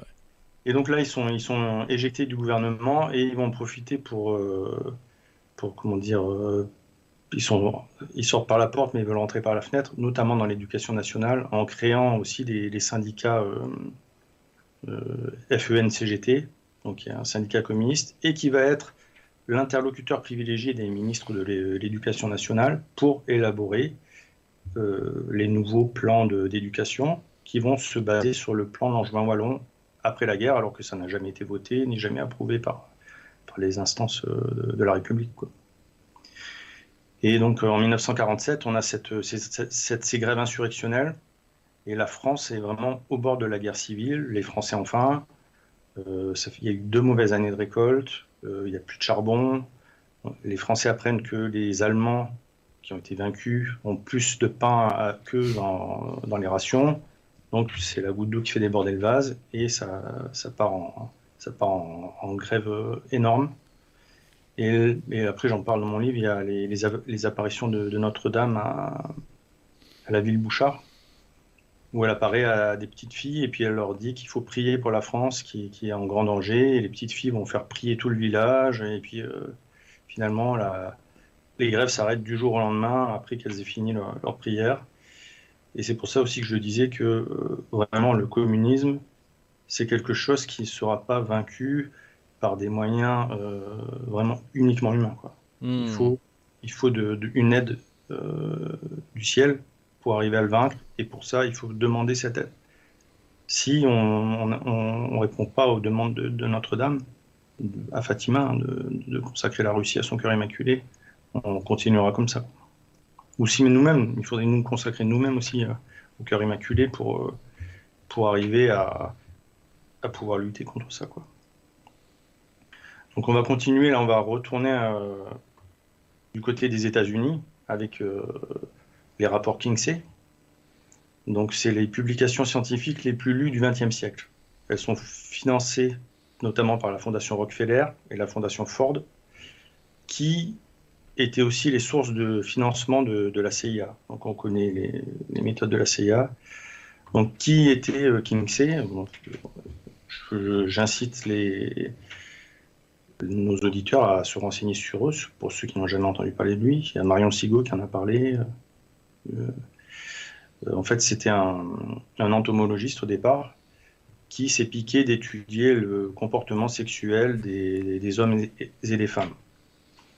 Et il a, créé des, des rapports Kinsey, ce qu'on appelle les rapports Kinsey, un sur la sexualité des hommes américains et un sur la sexualité des femmes américaines avec des résultats qui ont défrayé la chronique, puisque les Américains ont appris qu'il euh, y avait euh, une partie importante des, des hommes américains qui, est- qui, qui étaient- qui avaient eu des relations homosexuelles, que la plupart des femmes trompaient leur mari. Enfin, c'était des choses aberrantes, parce qu'en fait, ces rapports étaient truqués. Mais voilà, il, il projetait ses fantasmes euh, surtout euh, dedans, quoi. Ouais.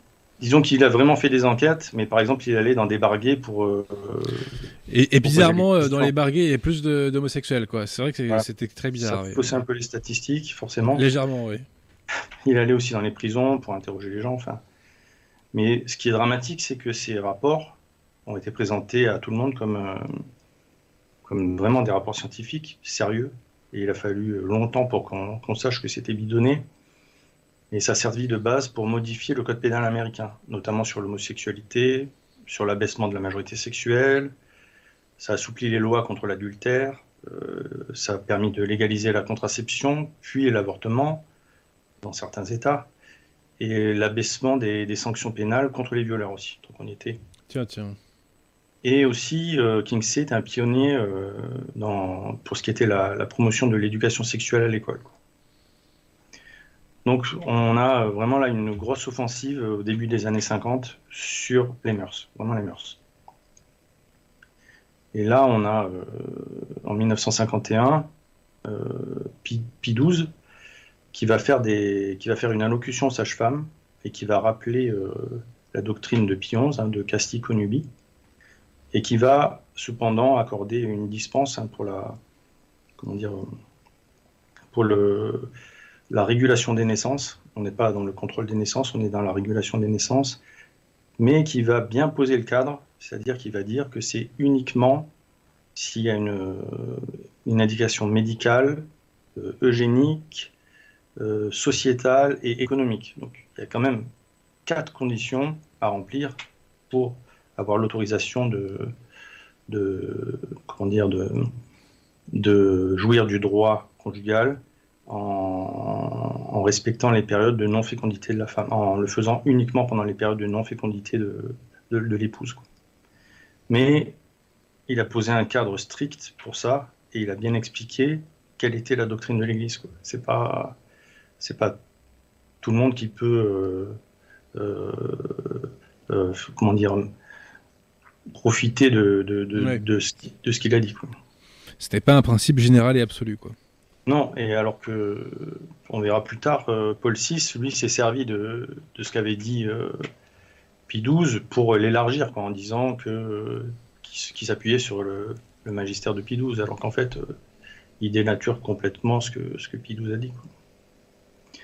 en 1958, funeste année, Roncalli est élu, l'ami du président franc-maçon Auriol est élu sur le, sur le trône pontifical. On a un imposteur qui monte sur le trône pontifical. On a la nouvelle constitution française en 1958 aussi, dont le premier article dit euh, La France est une république indivisible, laïque, démocratique et sociale. Elle assure l'égalité devant la loi de tous les citoyens, sans distinction d'origine, de race ou de religion. Elle respecte toutes les croyances. Donc nous ne sommes plus dans un État catholique. En 1959, euh, c'est la loi de Bré. C'est euh, la loi de le, c'est la loi qui va permettre d'avoir un contrôle sur les écoles libres.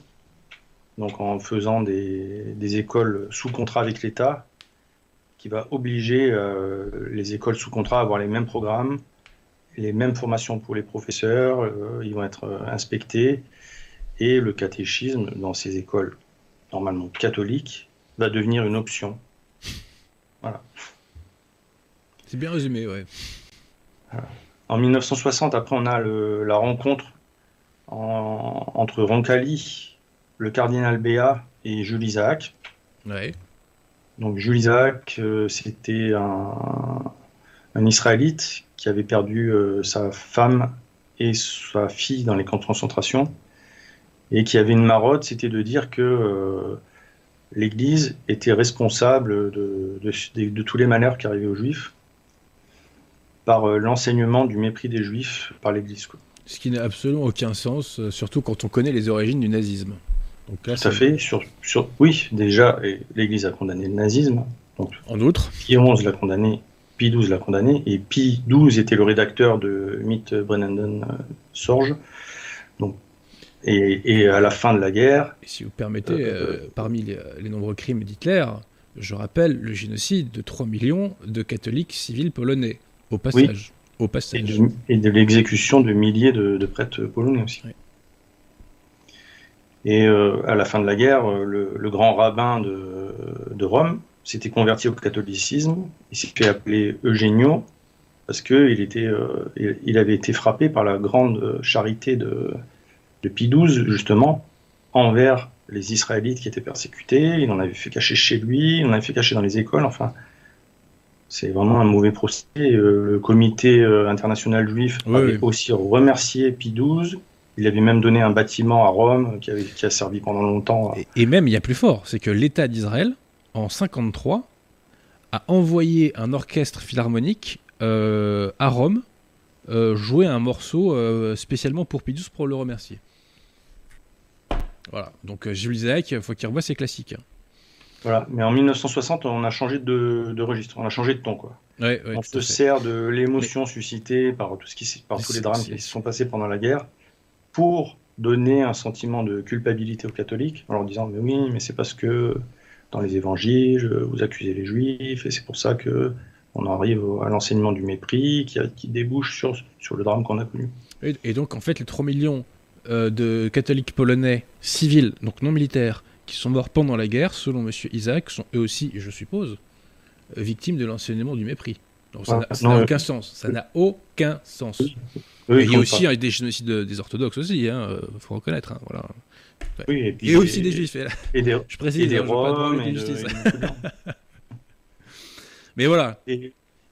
en fait, en, ce Jules Isaac, qui faisait partie de, d'associations qui s'appelaient les Amitiés euh, judéo-chrétiennes, qui regroupaient des, protestants, des, juifs et puis des, catholiques, des catholiques libéraux bien sûr, et qui, euh, qui avaient écrit une liste de 10 points euh, sur lesquels les catholiques devaient faire attention. Et donc il a présenté ça à Roncalli.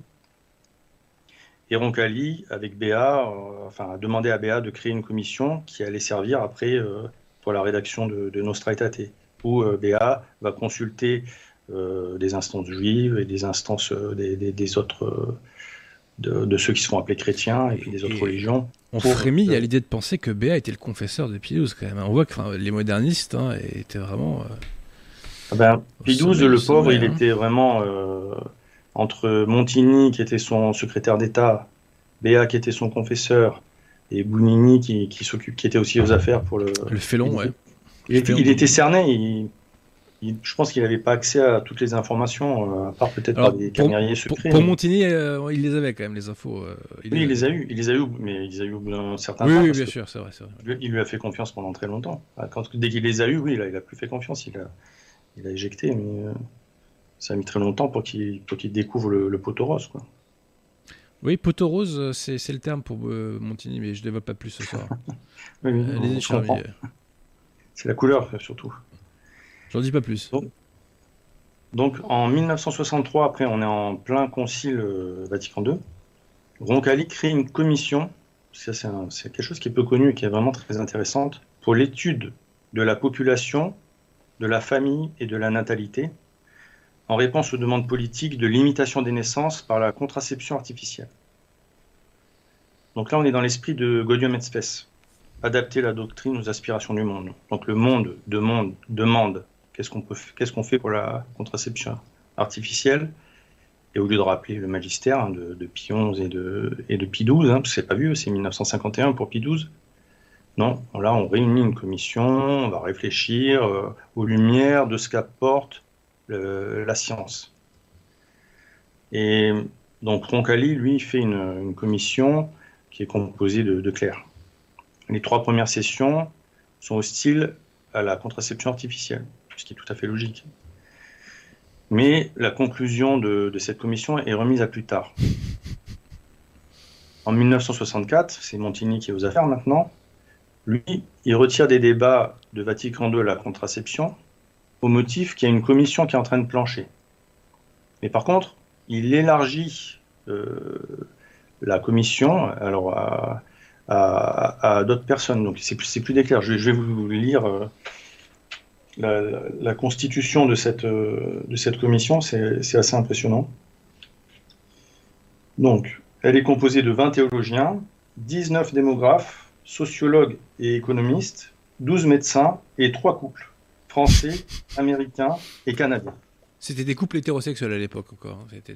Oui, oui, bon, pas Aujourd'hui, je pense, je pense qu'aujourd'hui, euh, il ferait la même chose, ce serait pas tout à fait ça. il serait obligé de mettre. Euh, sinon, ça serait Il y aura un petit quota, quoi. il y aura un petit quota, il y aura un petit quota à respecter, quoi. Comme sur, euh, comme, sur les, comme dans les médias. Il faut accueillir tout le monde dans l'église, hein, voilà. Ah Même les couples, la communion de dit Bergoglio, Bergoglio, je précise. Donc on voit que a une solide doctrine et a, il préfère des compétences biologiques, économiques, médicales, psychologiques pour euh, dire ce que le magistère de l'Église doit décider sur la sur la contraception artificielle, alors que c'est tout c'est tout vu. Enfin, c'est pas il n'y a même pas besoin de faire une commission. Quoi. Tout à fait. Euh, la doctrine était parfaitement claire. Donc, donc le fait de faire une commission laisse entendre qu'il y aurait un doute.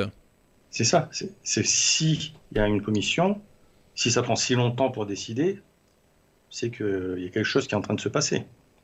C'est qu'on a des nouvelles euh, précisions. Sinon, euh, quel intérêt de, faire durer le, suspense? Et ce, qui est, ce qui est fou, c'est que quand Gaudium et Spes est écrit, il y a une note qui dit que le magistère est en attente de, des résultats de la commission, qui, vont pas, qui ne va pas se prononcer tout de suite.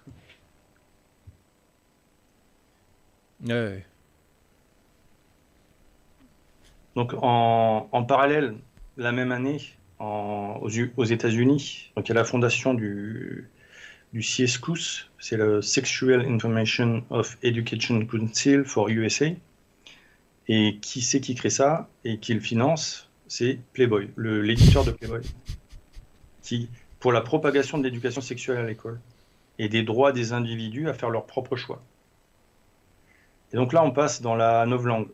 On ne parle plus de fornication, ça devient la sexualité, parce qu'aujourd'hui on parle de sexualité, on ne parle plus de fornication, même dans les milieux catholiques. Hein, c'est euh, l'homosexualité, ça devient une orientation. C'est orienté, en effet. Par ce système de, de langues, en fait, on, on, on retire le péché du, débat. Quoi. On n'est plus dans le péché, on est dans... Oui, on l'extrait en quelque sorte, euh, sémantiquement. Quoi. On, on, aseptise tout ça, mais on en parle d'une manière neutre, en fait. Alors que c'est pas c'est pas du tout neutre. Hein. Ce sont des, péchés graves, euh, surtout l'homosexualité, cri vengeance sociale. Hein. C'est un des péchés les plus condamnés par le de l'Église. Oui, et même quand on lit la Bible, quand on voit ce qui tombe sur Sodome et Gomorre, euh, mais c'est normal, hein, l'homme est à l'image de Dieu. Euh, c'est un péché vraiment qui, est insupportable pour Dieu de, voir la créature qu'il a créée à son image. Euh. C'est un péché qui n'est pas insupportable, mon cher Cyril Dubois, pour la secte moderniste qui actuellement est en train de réhabiliter l'homosexualité. On reparlera du cardinal Ulrich dans, les, dans des émissions ultérieures. Bah, bien sûr, c'est ça qui est fou, quoi. Euh, ils ont perdu euh, toute notion, de, enfin, ils ont perdu toute notion de ce qui est catholique, mais c'est normal puisqu'ils ont été infiltrés pour euh, pour détruire l'Église en mettant à, à, la place, en mettant à la, place de la doctrine catholique une doctrine qui ressemble un petit peu, mais qui est complètement, mais en fait qui est totalement différente. C'est ce que disait Saint Pidis, hein, que les modernistes s'attaquaient à la racine, c'est-à-dire à la foi, et ils sont attaqués à la foi et après, ça, part dans, toutes les, dans toutes les dérives. Et la secte aujourd'hui euh, est une gérontocratie euh, d'homosexuels euh, modernistes. Sociologiquement, hein, je renvoie aux ouvrages de Martel, tout ça est documenté. Hein, tout ça est documenté. Et Randy Engel aussi, hein, qui, en parle. Mais Martel, c'est bien, c'est le système, si vous voulez. Enfin, c'est bien, entre guillemets, on se comprend. Ah, mais ça vient du système, quoi. Donc là, c'est officiel, c'est tamponné, quoi. Voilà.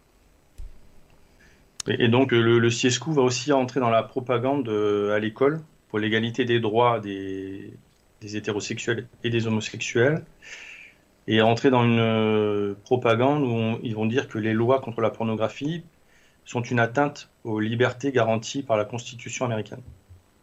Il va y avoir tout un combat qui va, qui va commencer là-dessus pour euh, que la pornographie soit légalisée en fait. Hmm. Nous au, pouvoir, nous, au pouvoir, nous l'interdirons, je le dis en passant.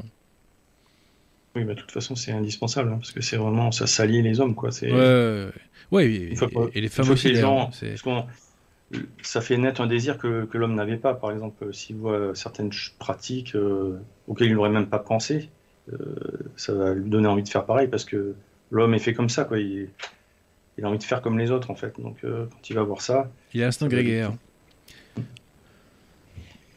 Donc après, on est donc dans tout ce qui est euh, Vatican II, Lumen Gentium, donc euh, toutes, les, les bêtises qu'on va lire, quoi, que les, catholiques sont pleinement incorporés à la société qu'est l'Église, tandis que les chrétiens séparés continuent à être unis à l'Église. Par, le par leur baptême. Oui, c'est la fameuse communion imparfaite, inventée par Yves Congar, oui, tout à fait. Voilà, il suffit en fait d'être de, bonne volonté. Hein. On, est, on est aussi dans l'esprit de, de hein. tout ça c'est la continuité. On a Dignitatis Humanae euh, pour la liberté religieuse, dans le sens euh, donné dans le sens qui a toujours été condamné par l'Église. Nostra Aetate, donc euh, c'est la fin de l'apostolat auprès des schismatiques et des hérétiques et des gens des autres religions, hein.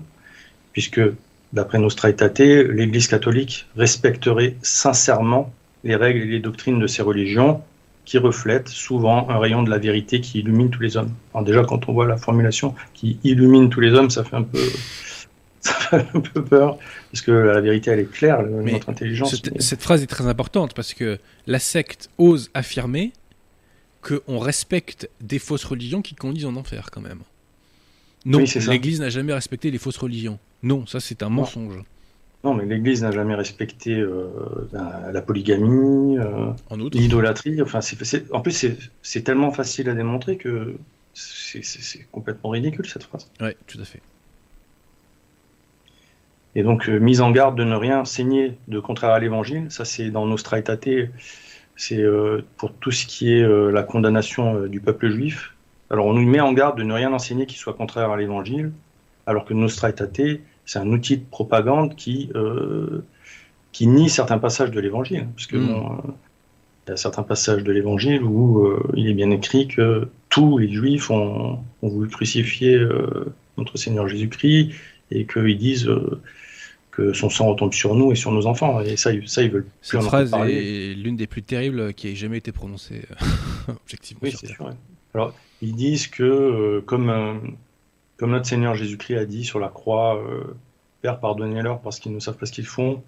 Tous les péchés ont été pardonnés à l'avance, et donc euh, on ne peut pas dire que une malédiction.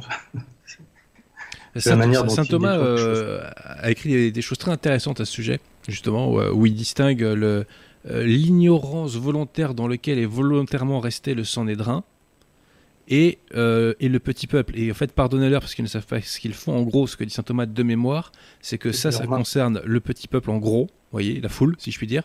Mais qu'en revanche, le, le Sanhédrin en tant que tel, cette phrase ne s'applique pas à lui parce qu'il est resté dans une euh, ignorance euh, volontaire, quoi. Voilà.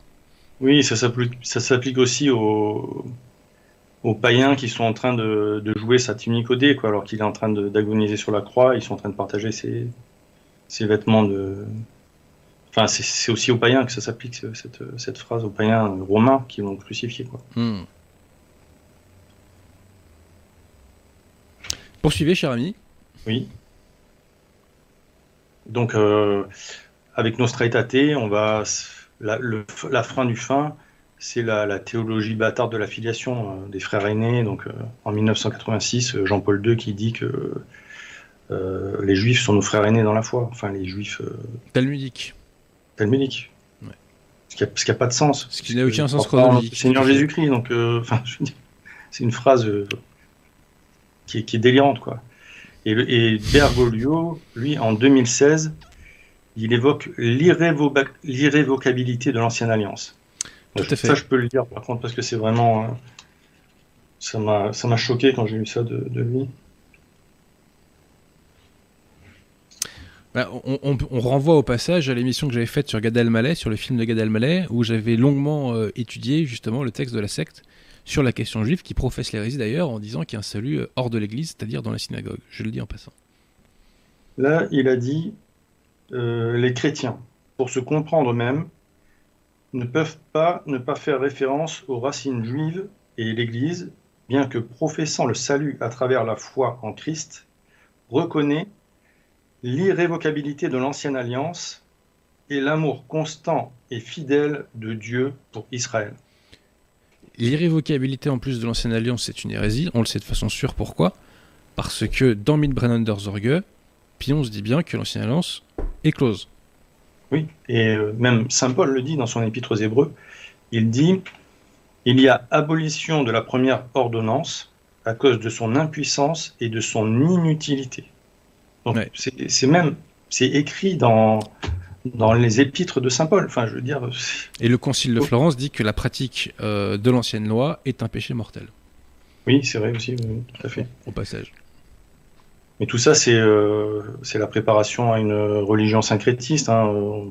C'est vers là qu'on va. On voit les rencontres d'assises, on parle du nouachisme, on voit la ville. Là, il a été à Astana où, il a parlé, où il a dit que c'était une ville merveilleuse, bien ordonnée. C'est que des constructions hein, maçonniques. Hein, mais, euh, elle est horrible cette ville, elle est horrible. vous n'avez pas vu tout ce qu'il a dit euh, Parce que quand il était là-bas, c'est. Alors, je me souviens qu'il avait fait l'éloge d'un musulman, euh, d'un poète musulman, ce qui était étonnant. Enfin, non, c'est étonnant. non, c'est plus étonnant. non, c'est plus étonnant. Non. non mais il dit que cette ville relève les, les, les challenges parce qu'elle arrive à organiser des, des rencontres avec toutes les, religions, les leaders de toutes les religions. Enfin, son discours, il est, impressionnant. C'est fou ce qu'il peut dire cet homme et ça fait pas réagir euh, certaines personnes. Enfin, c'est pas, on voit bien que c'est pas un catholique. Elles sont des écailles sur les yeux, hélas. C'est ça. Et donc après, on a aussi euh, Gaudium et Spes. Ou alors, petite parenthèse, à l'instar du Saint-Dédrin, il cultive aussi une ignorance volontaire. Je le dis en passant. Mais ça, c'est le bon Dieu qui juge. Oui, ça, on ne peut pas juger, mais c'est quand même impressionnant. C'est si, ou alors c'est une malédiction. Hein. C'est vraiment l'aveuglement. Ah ils sont frappés d'aveuglement. L'aveuglement, c'est effectivement. tout à fait. Donc 65, c'est aussi, euh, on en a parlé tout à l'heure, et Spes. Hein. Donc euh, et Spes, je ne sais pas si vous voulez être farci. Hélas, ouais. Donc c'est début grandiloquent, un état des lieux euh, sur la situation du, monde et de la société, avec un parfum d'inéluctabilité.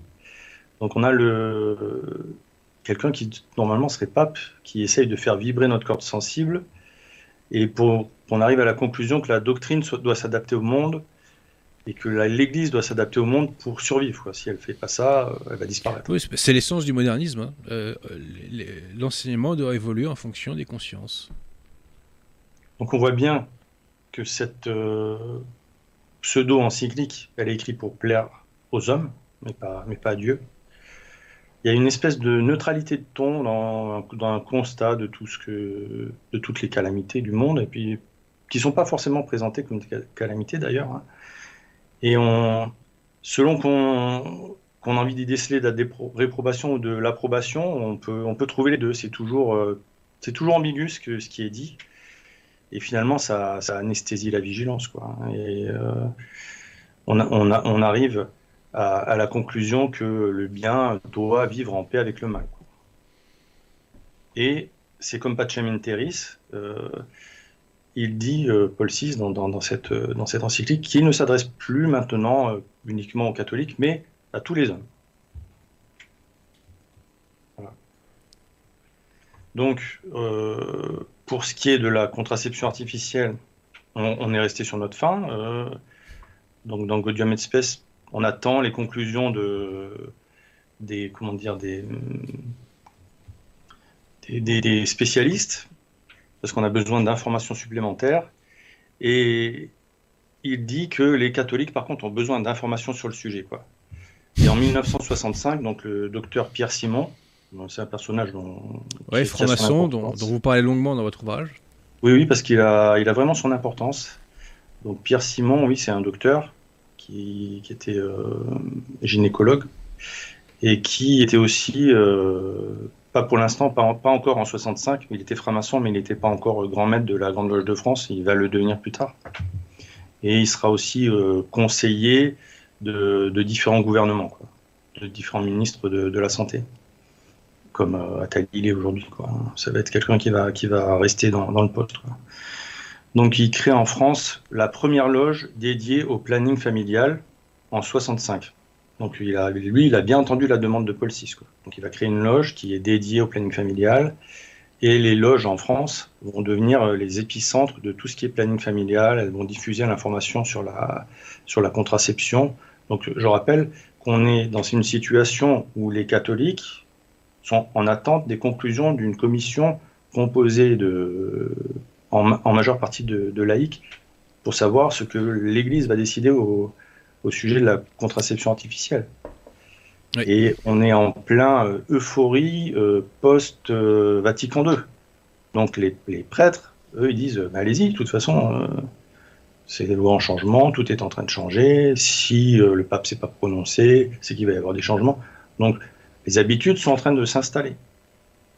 Et la, la commission, en 1966, déclare que la contraception artificielle n'est pas intrinsèquement mauvaise. Donc c'est ça la conclusion de, la fameuse commission. Mais qu'il appartiendrait aux époux d'en décider ensemble, sans se laisser aller à l'arbitrage, mais en ayant toujours à l'esprit et à la conscience des critères objectifs de moralité. Donc ça veut tout et rien dire. Non, mais c'est vrai, c'est pas. Bah, c'est le langage moderniste typique. C'est pour que chacun euh, comprenne ce qu'il a envie de comprendre, en fait. Quoi. Mais en gros, ce que ça veut dire, ça veut dire euh, que vous êtes capable de euh, décider de vous-même ce qui est bien, ce qui est mal. Oui, tout à fait, c'est la liberté de conscience. C'est la promesse du serpent dans le jardin d'Éden. Hein, vous serez comme des dieux, connaissant le bien et le mal. Et c'est à ça qu'aboutit la, la, commission euh, créée par euh, Roncalli, puis par et élargie par Montigny. Et qu'est-ce qui se passe En 1967, en France, on a la loi Neuwirth pour la contraception, qui a été écrite en loge hein, par euh, Pierre Simon, qui était conseiller à cette époque de, de pour la, pour, la loi sur la contraception. Mai 68 arrive, et là, ah, Paul VI se réveille, et il va écrire une lettre encyclique Humanae Vitae, justement qui va sur le mariage et la régulation des naissances, qui va aller à l'encontre de, ce qu'avait statué la commission. Donc, euh, les catholiques progressistes sont, sont furieux parce qu'il est écrit qu'il est intrinsèquement déshonnête toute méthode artificielle de régulation des naissances. Mais si on étudie le texte, on voit qu'il condamne, c'est vrai, la contraception artificielle. La contraception artificielle, c'est c'est un terme impropre, puisque la contraception, c'est forcément artificiel. Hein. L'acte en lui-même, il doit, il doit donner, forcément, il peut donner lieu à la naissance. Donc, Paul VI, euh, en fait, fait un, coup pour garder le contrôle sur les, sur les catholiques, euh, comment dire, euh, plus traditionnalistes, en fait, en disant non, finalement euh, comment dire euh, non, non, Si à l'époque il avait fait l'équivalent d'Amoris Laetitia, parce qu'Amoris Laetitia de Bergoglio qui euh, légitime l'adultère, qui légitime les relations sexuelles en mariage, la secte moderniste aurait été démasquée. Tout à fait. une fois qu'on a bien érodé les esprits et la foi surtout, on peut le dire en 2015, je crois, c'était Amoris Laetitia, 2016. Mais à l'époque, bah, on va parler comme les jeunes, il se serait fait griller.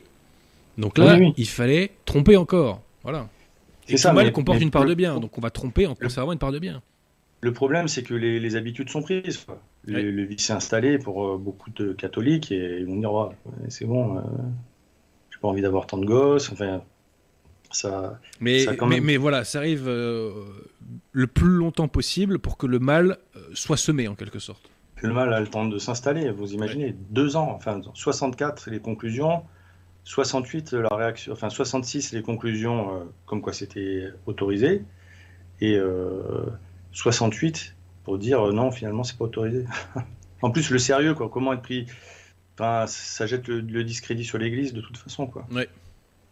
Et il va s'appuyer sur, donc là je vous l'avais dit tout à l'heure, sur le magistère de, de Pie XII qui avait, comment on dit, donné des exceptions une exception pour, euh, la régulation des naissances. Et euh, il va dire oui, je m'appuie sur le. Enfin, on pourrait citer exactement, mais ça, ça, c'est pas le, c'est pas le propos. Si les gens veulent le creuser, ils, peuvent, pourront le trouver dans mon livre. j'ai, bien analysé ce qu'il, a dit dans, dans, son encyclique, enfin sa pseudo-encyclique Paul VI. Il n'est pas du tout dans. Déjà, il cite pratiquement que des que des textes de Vatican II. Il n'y a pratiquement pas du magistère d'avant Vatican II à part euh, Pie XII, là, donc euh, faut hmm. dire que oui, oui, il a, il a, dit la même chose que lui, quoi. C'est terrible, quoi. Oui. Donc après, on arrive en, en 1971, on va avoir un événement euh, que je trouve euh, incroyable. Euh, donc le grand maître, comment dire, Pierre Simon est devenu grand maître de la Grande Loge de France et il va recevoir euh, Monseigneur Petzeril, donc qui est détaché par le cardinal Koenig, et qui va, comment dire, le recevoir en loge pour évoquer un rapprochement donc de la franc-maçonnerie et de l'Église, une réconciliation en fait de, la franc-maçonnerie et, de l'Église. Ce qui va donner pour euh, ce, docteur, qui est pourtant grand maître de la Grande Loge de France, comment dire, une crédibilité vis-à-vis des catholiques, puisque euh, l'Église accepte. Euh, oui, tout à fait. Elle ne le considère plus comme ennemi, quoi, tout simplement. C'est ça. Et, on voit, si on lit le, discours de conclusion là, de, Pierre Simon, j'en parle dans mon livre aussi. Tout fait. comment dire, il, se félicite de, la fin de cet antagonisme. De l'importance de la rencontre, etc. L'importance de la rencontre, que finalement on a les mêmes valeurs, euh, que dans les, les loges sont ouvertes à tout le monde, que c'est un grand paquet fait en avant. Et voilà, c'est Vatican II qui est plus, qui est plus l'Église catholique. Hein, donc euh, c'est encore une preuve que, que Vatican II n'est plus l'Église catholique, parce que les, les papes euh, de l'Église catholique, ils n'ont pas été tendres avec la franc-maçonnerie. Ils ont vu tout de suite, euh, dès 1737, il me semble, la première condamnation de la franc-maçonnerie. c'était Clément XII, je crois. Clément XII, voilà, ouais. Donc on, a, on a encore un tournant et on a encore ce personnage central. En plus, ce qui est vraiment étrange, c'est qu'il s'appelle euh, Pierre Simon, ça fait penser à, un Simon, Pierre. oui, parce qu'il y a un chapitre C'est impressionnant. vous opposez Pierre Simon à Simon Pierre. Oui, oui, oui, oui c'est ce que ça m'avait. Un peu d'humour, un peu d'humour,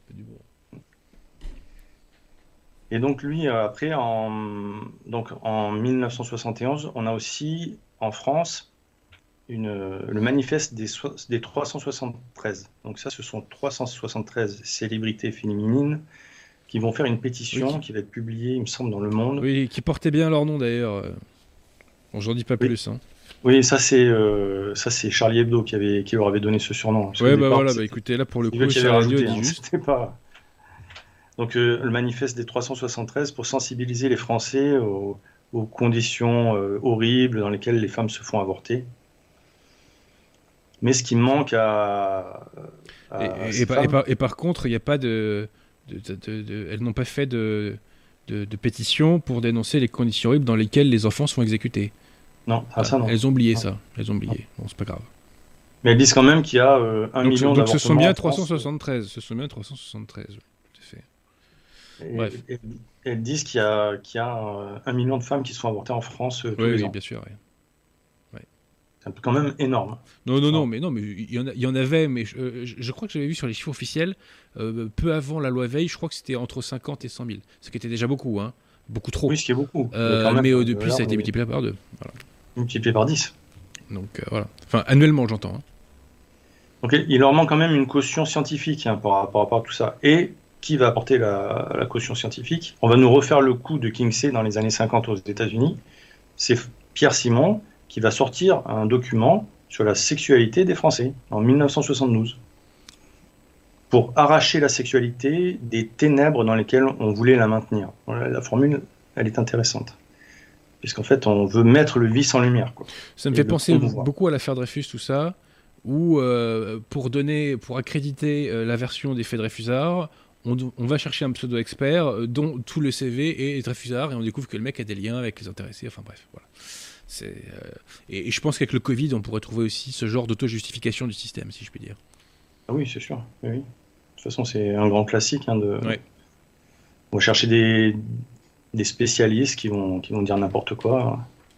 Et ce qui est, ce qui est intéressant, c'est que le, le, grand maître Simon, il, euh, il disait donc au, au, gouvernement, il me semble que c'était le gouvernement Chaban-Delmas, de récupérer euh, une stratégie de, socio de sociologie politique euh, américaine, dite de récupération, pour faire absorber par l'idéologie dominante des schémas qui sont issus de la contre-culture.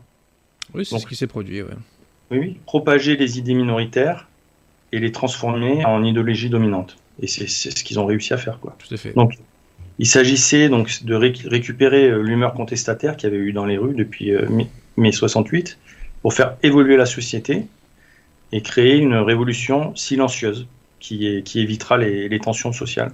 Et c'est la, méthode qu'ils ont qu'ils ont utilisé hein, pour transformer la cité de Dieu en Sodome et en, poubelle en fait. Hein.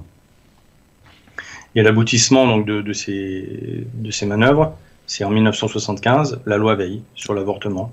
Et qui était le conseiller technique du cabinet Veil Le docteur Simon. La boucle est bouclée, oui. Et alors après, bah, il y a eu toutes les autres lois dites sociétales, etc. Euh. et puis au final, là j'ai vu une vidéo de, de, Stéphane Edouard sur euh, les... Il y a des parents qui organisent euh, des je sais pas, des événements avec des entre leurs enfants et leurs drag queens. Oui, avec des, drag, queens. non, mais c'est n'importe quoi. Non, mais là, on est. enfin, bref, il est temps qu'on arrive.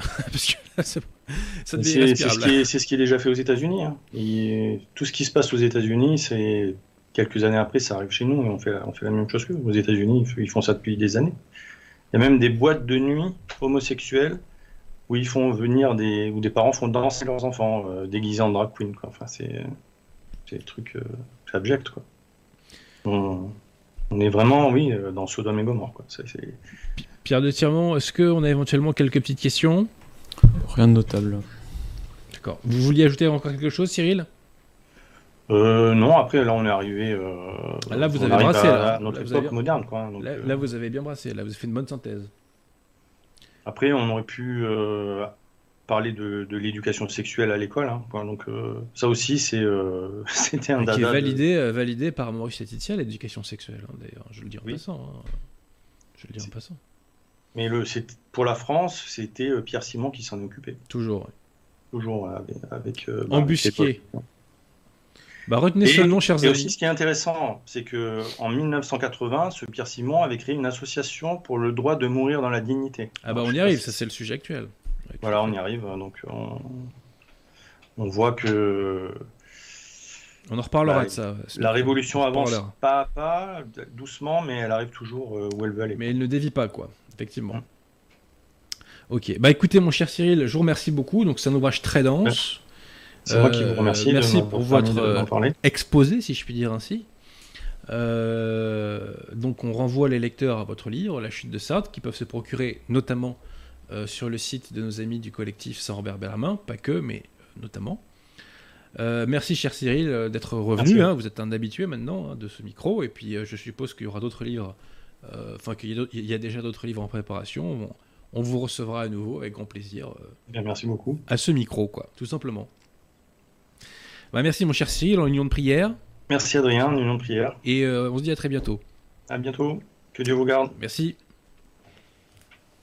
Donc émission très très dense hein, ce soir avec Cyril, qui a fait un gros boulot, justement pour essayer de comprendre eh ben, toutes ces attaques, euh, toutes ces attaques contre la famille. Euh, bah, chers amis, donc cette émission est très dense. Euh, je compte sur vous pour la partager un maximum, car comme vous le savez, nous sommes Shadowban. Hein, nous, on a l'intelligence artificielle contre nous, hein, au rendez-vous de la réaction. voilà, donc n'hésitez pas à partager. Et ma foi, euh, si vous pouvez donner un petit coup de pouce financier aux écoles et aux communautés euh, que nous vous avons indiquées, et eh bien surtout, surtout, chers amis, n'hésitez pas. Et je sais que nombre d'entre vous ont déjà été très généreux et euh, je leur en remercie vraiment. Voilà. Écoutez, si la Providence le permet, il y aura des nouveaux bouquins de notre serviteur au printemps. Nous verrons si la Providence le permet. Euh, ça sera, j'espère, euh, des beaux livres.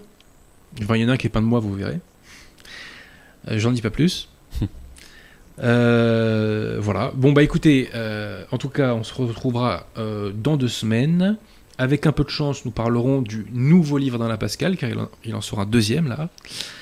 Et, voilà. bah, Pierre Retiremont, merci pour votre aide technique. Merci à toi. Et puis, bah écoutez, on se dit à dans deux semaines, tout simplement. Voilà.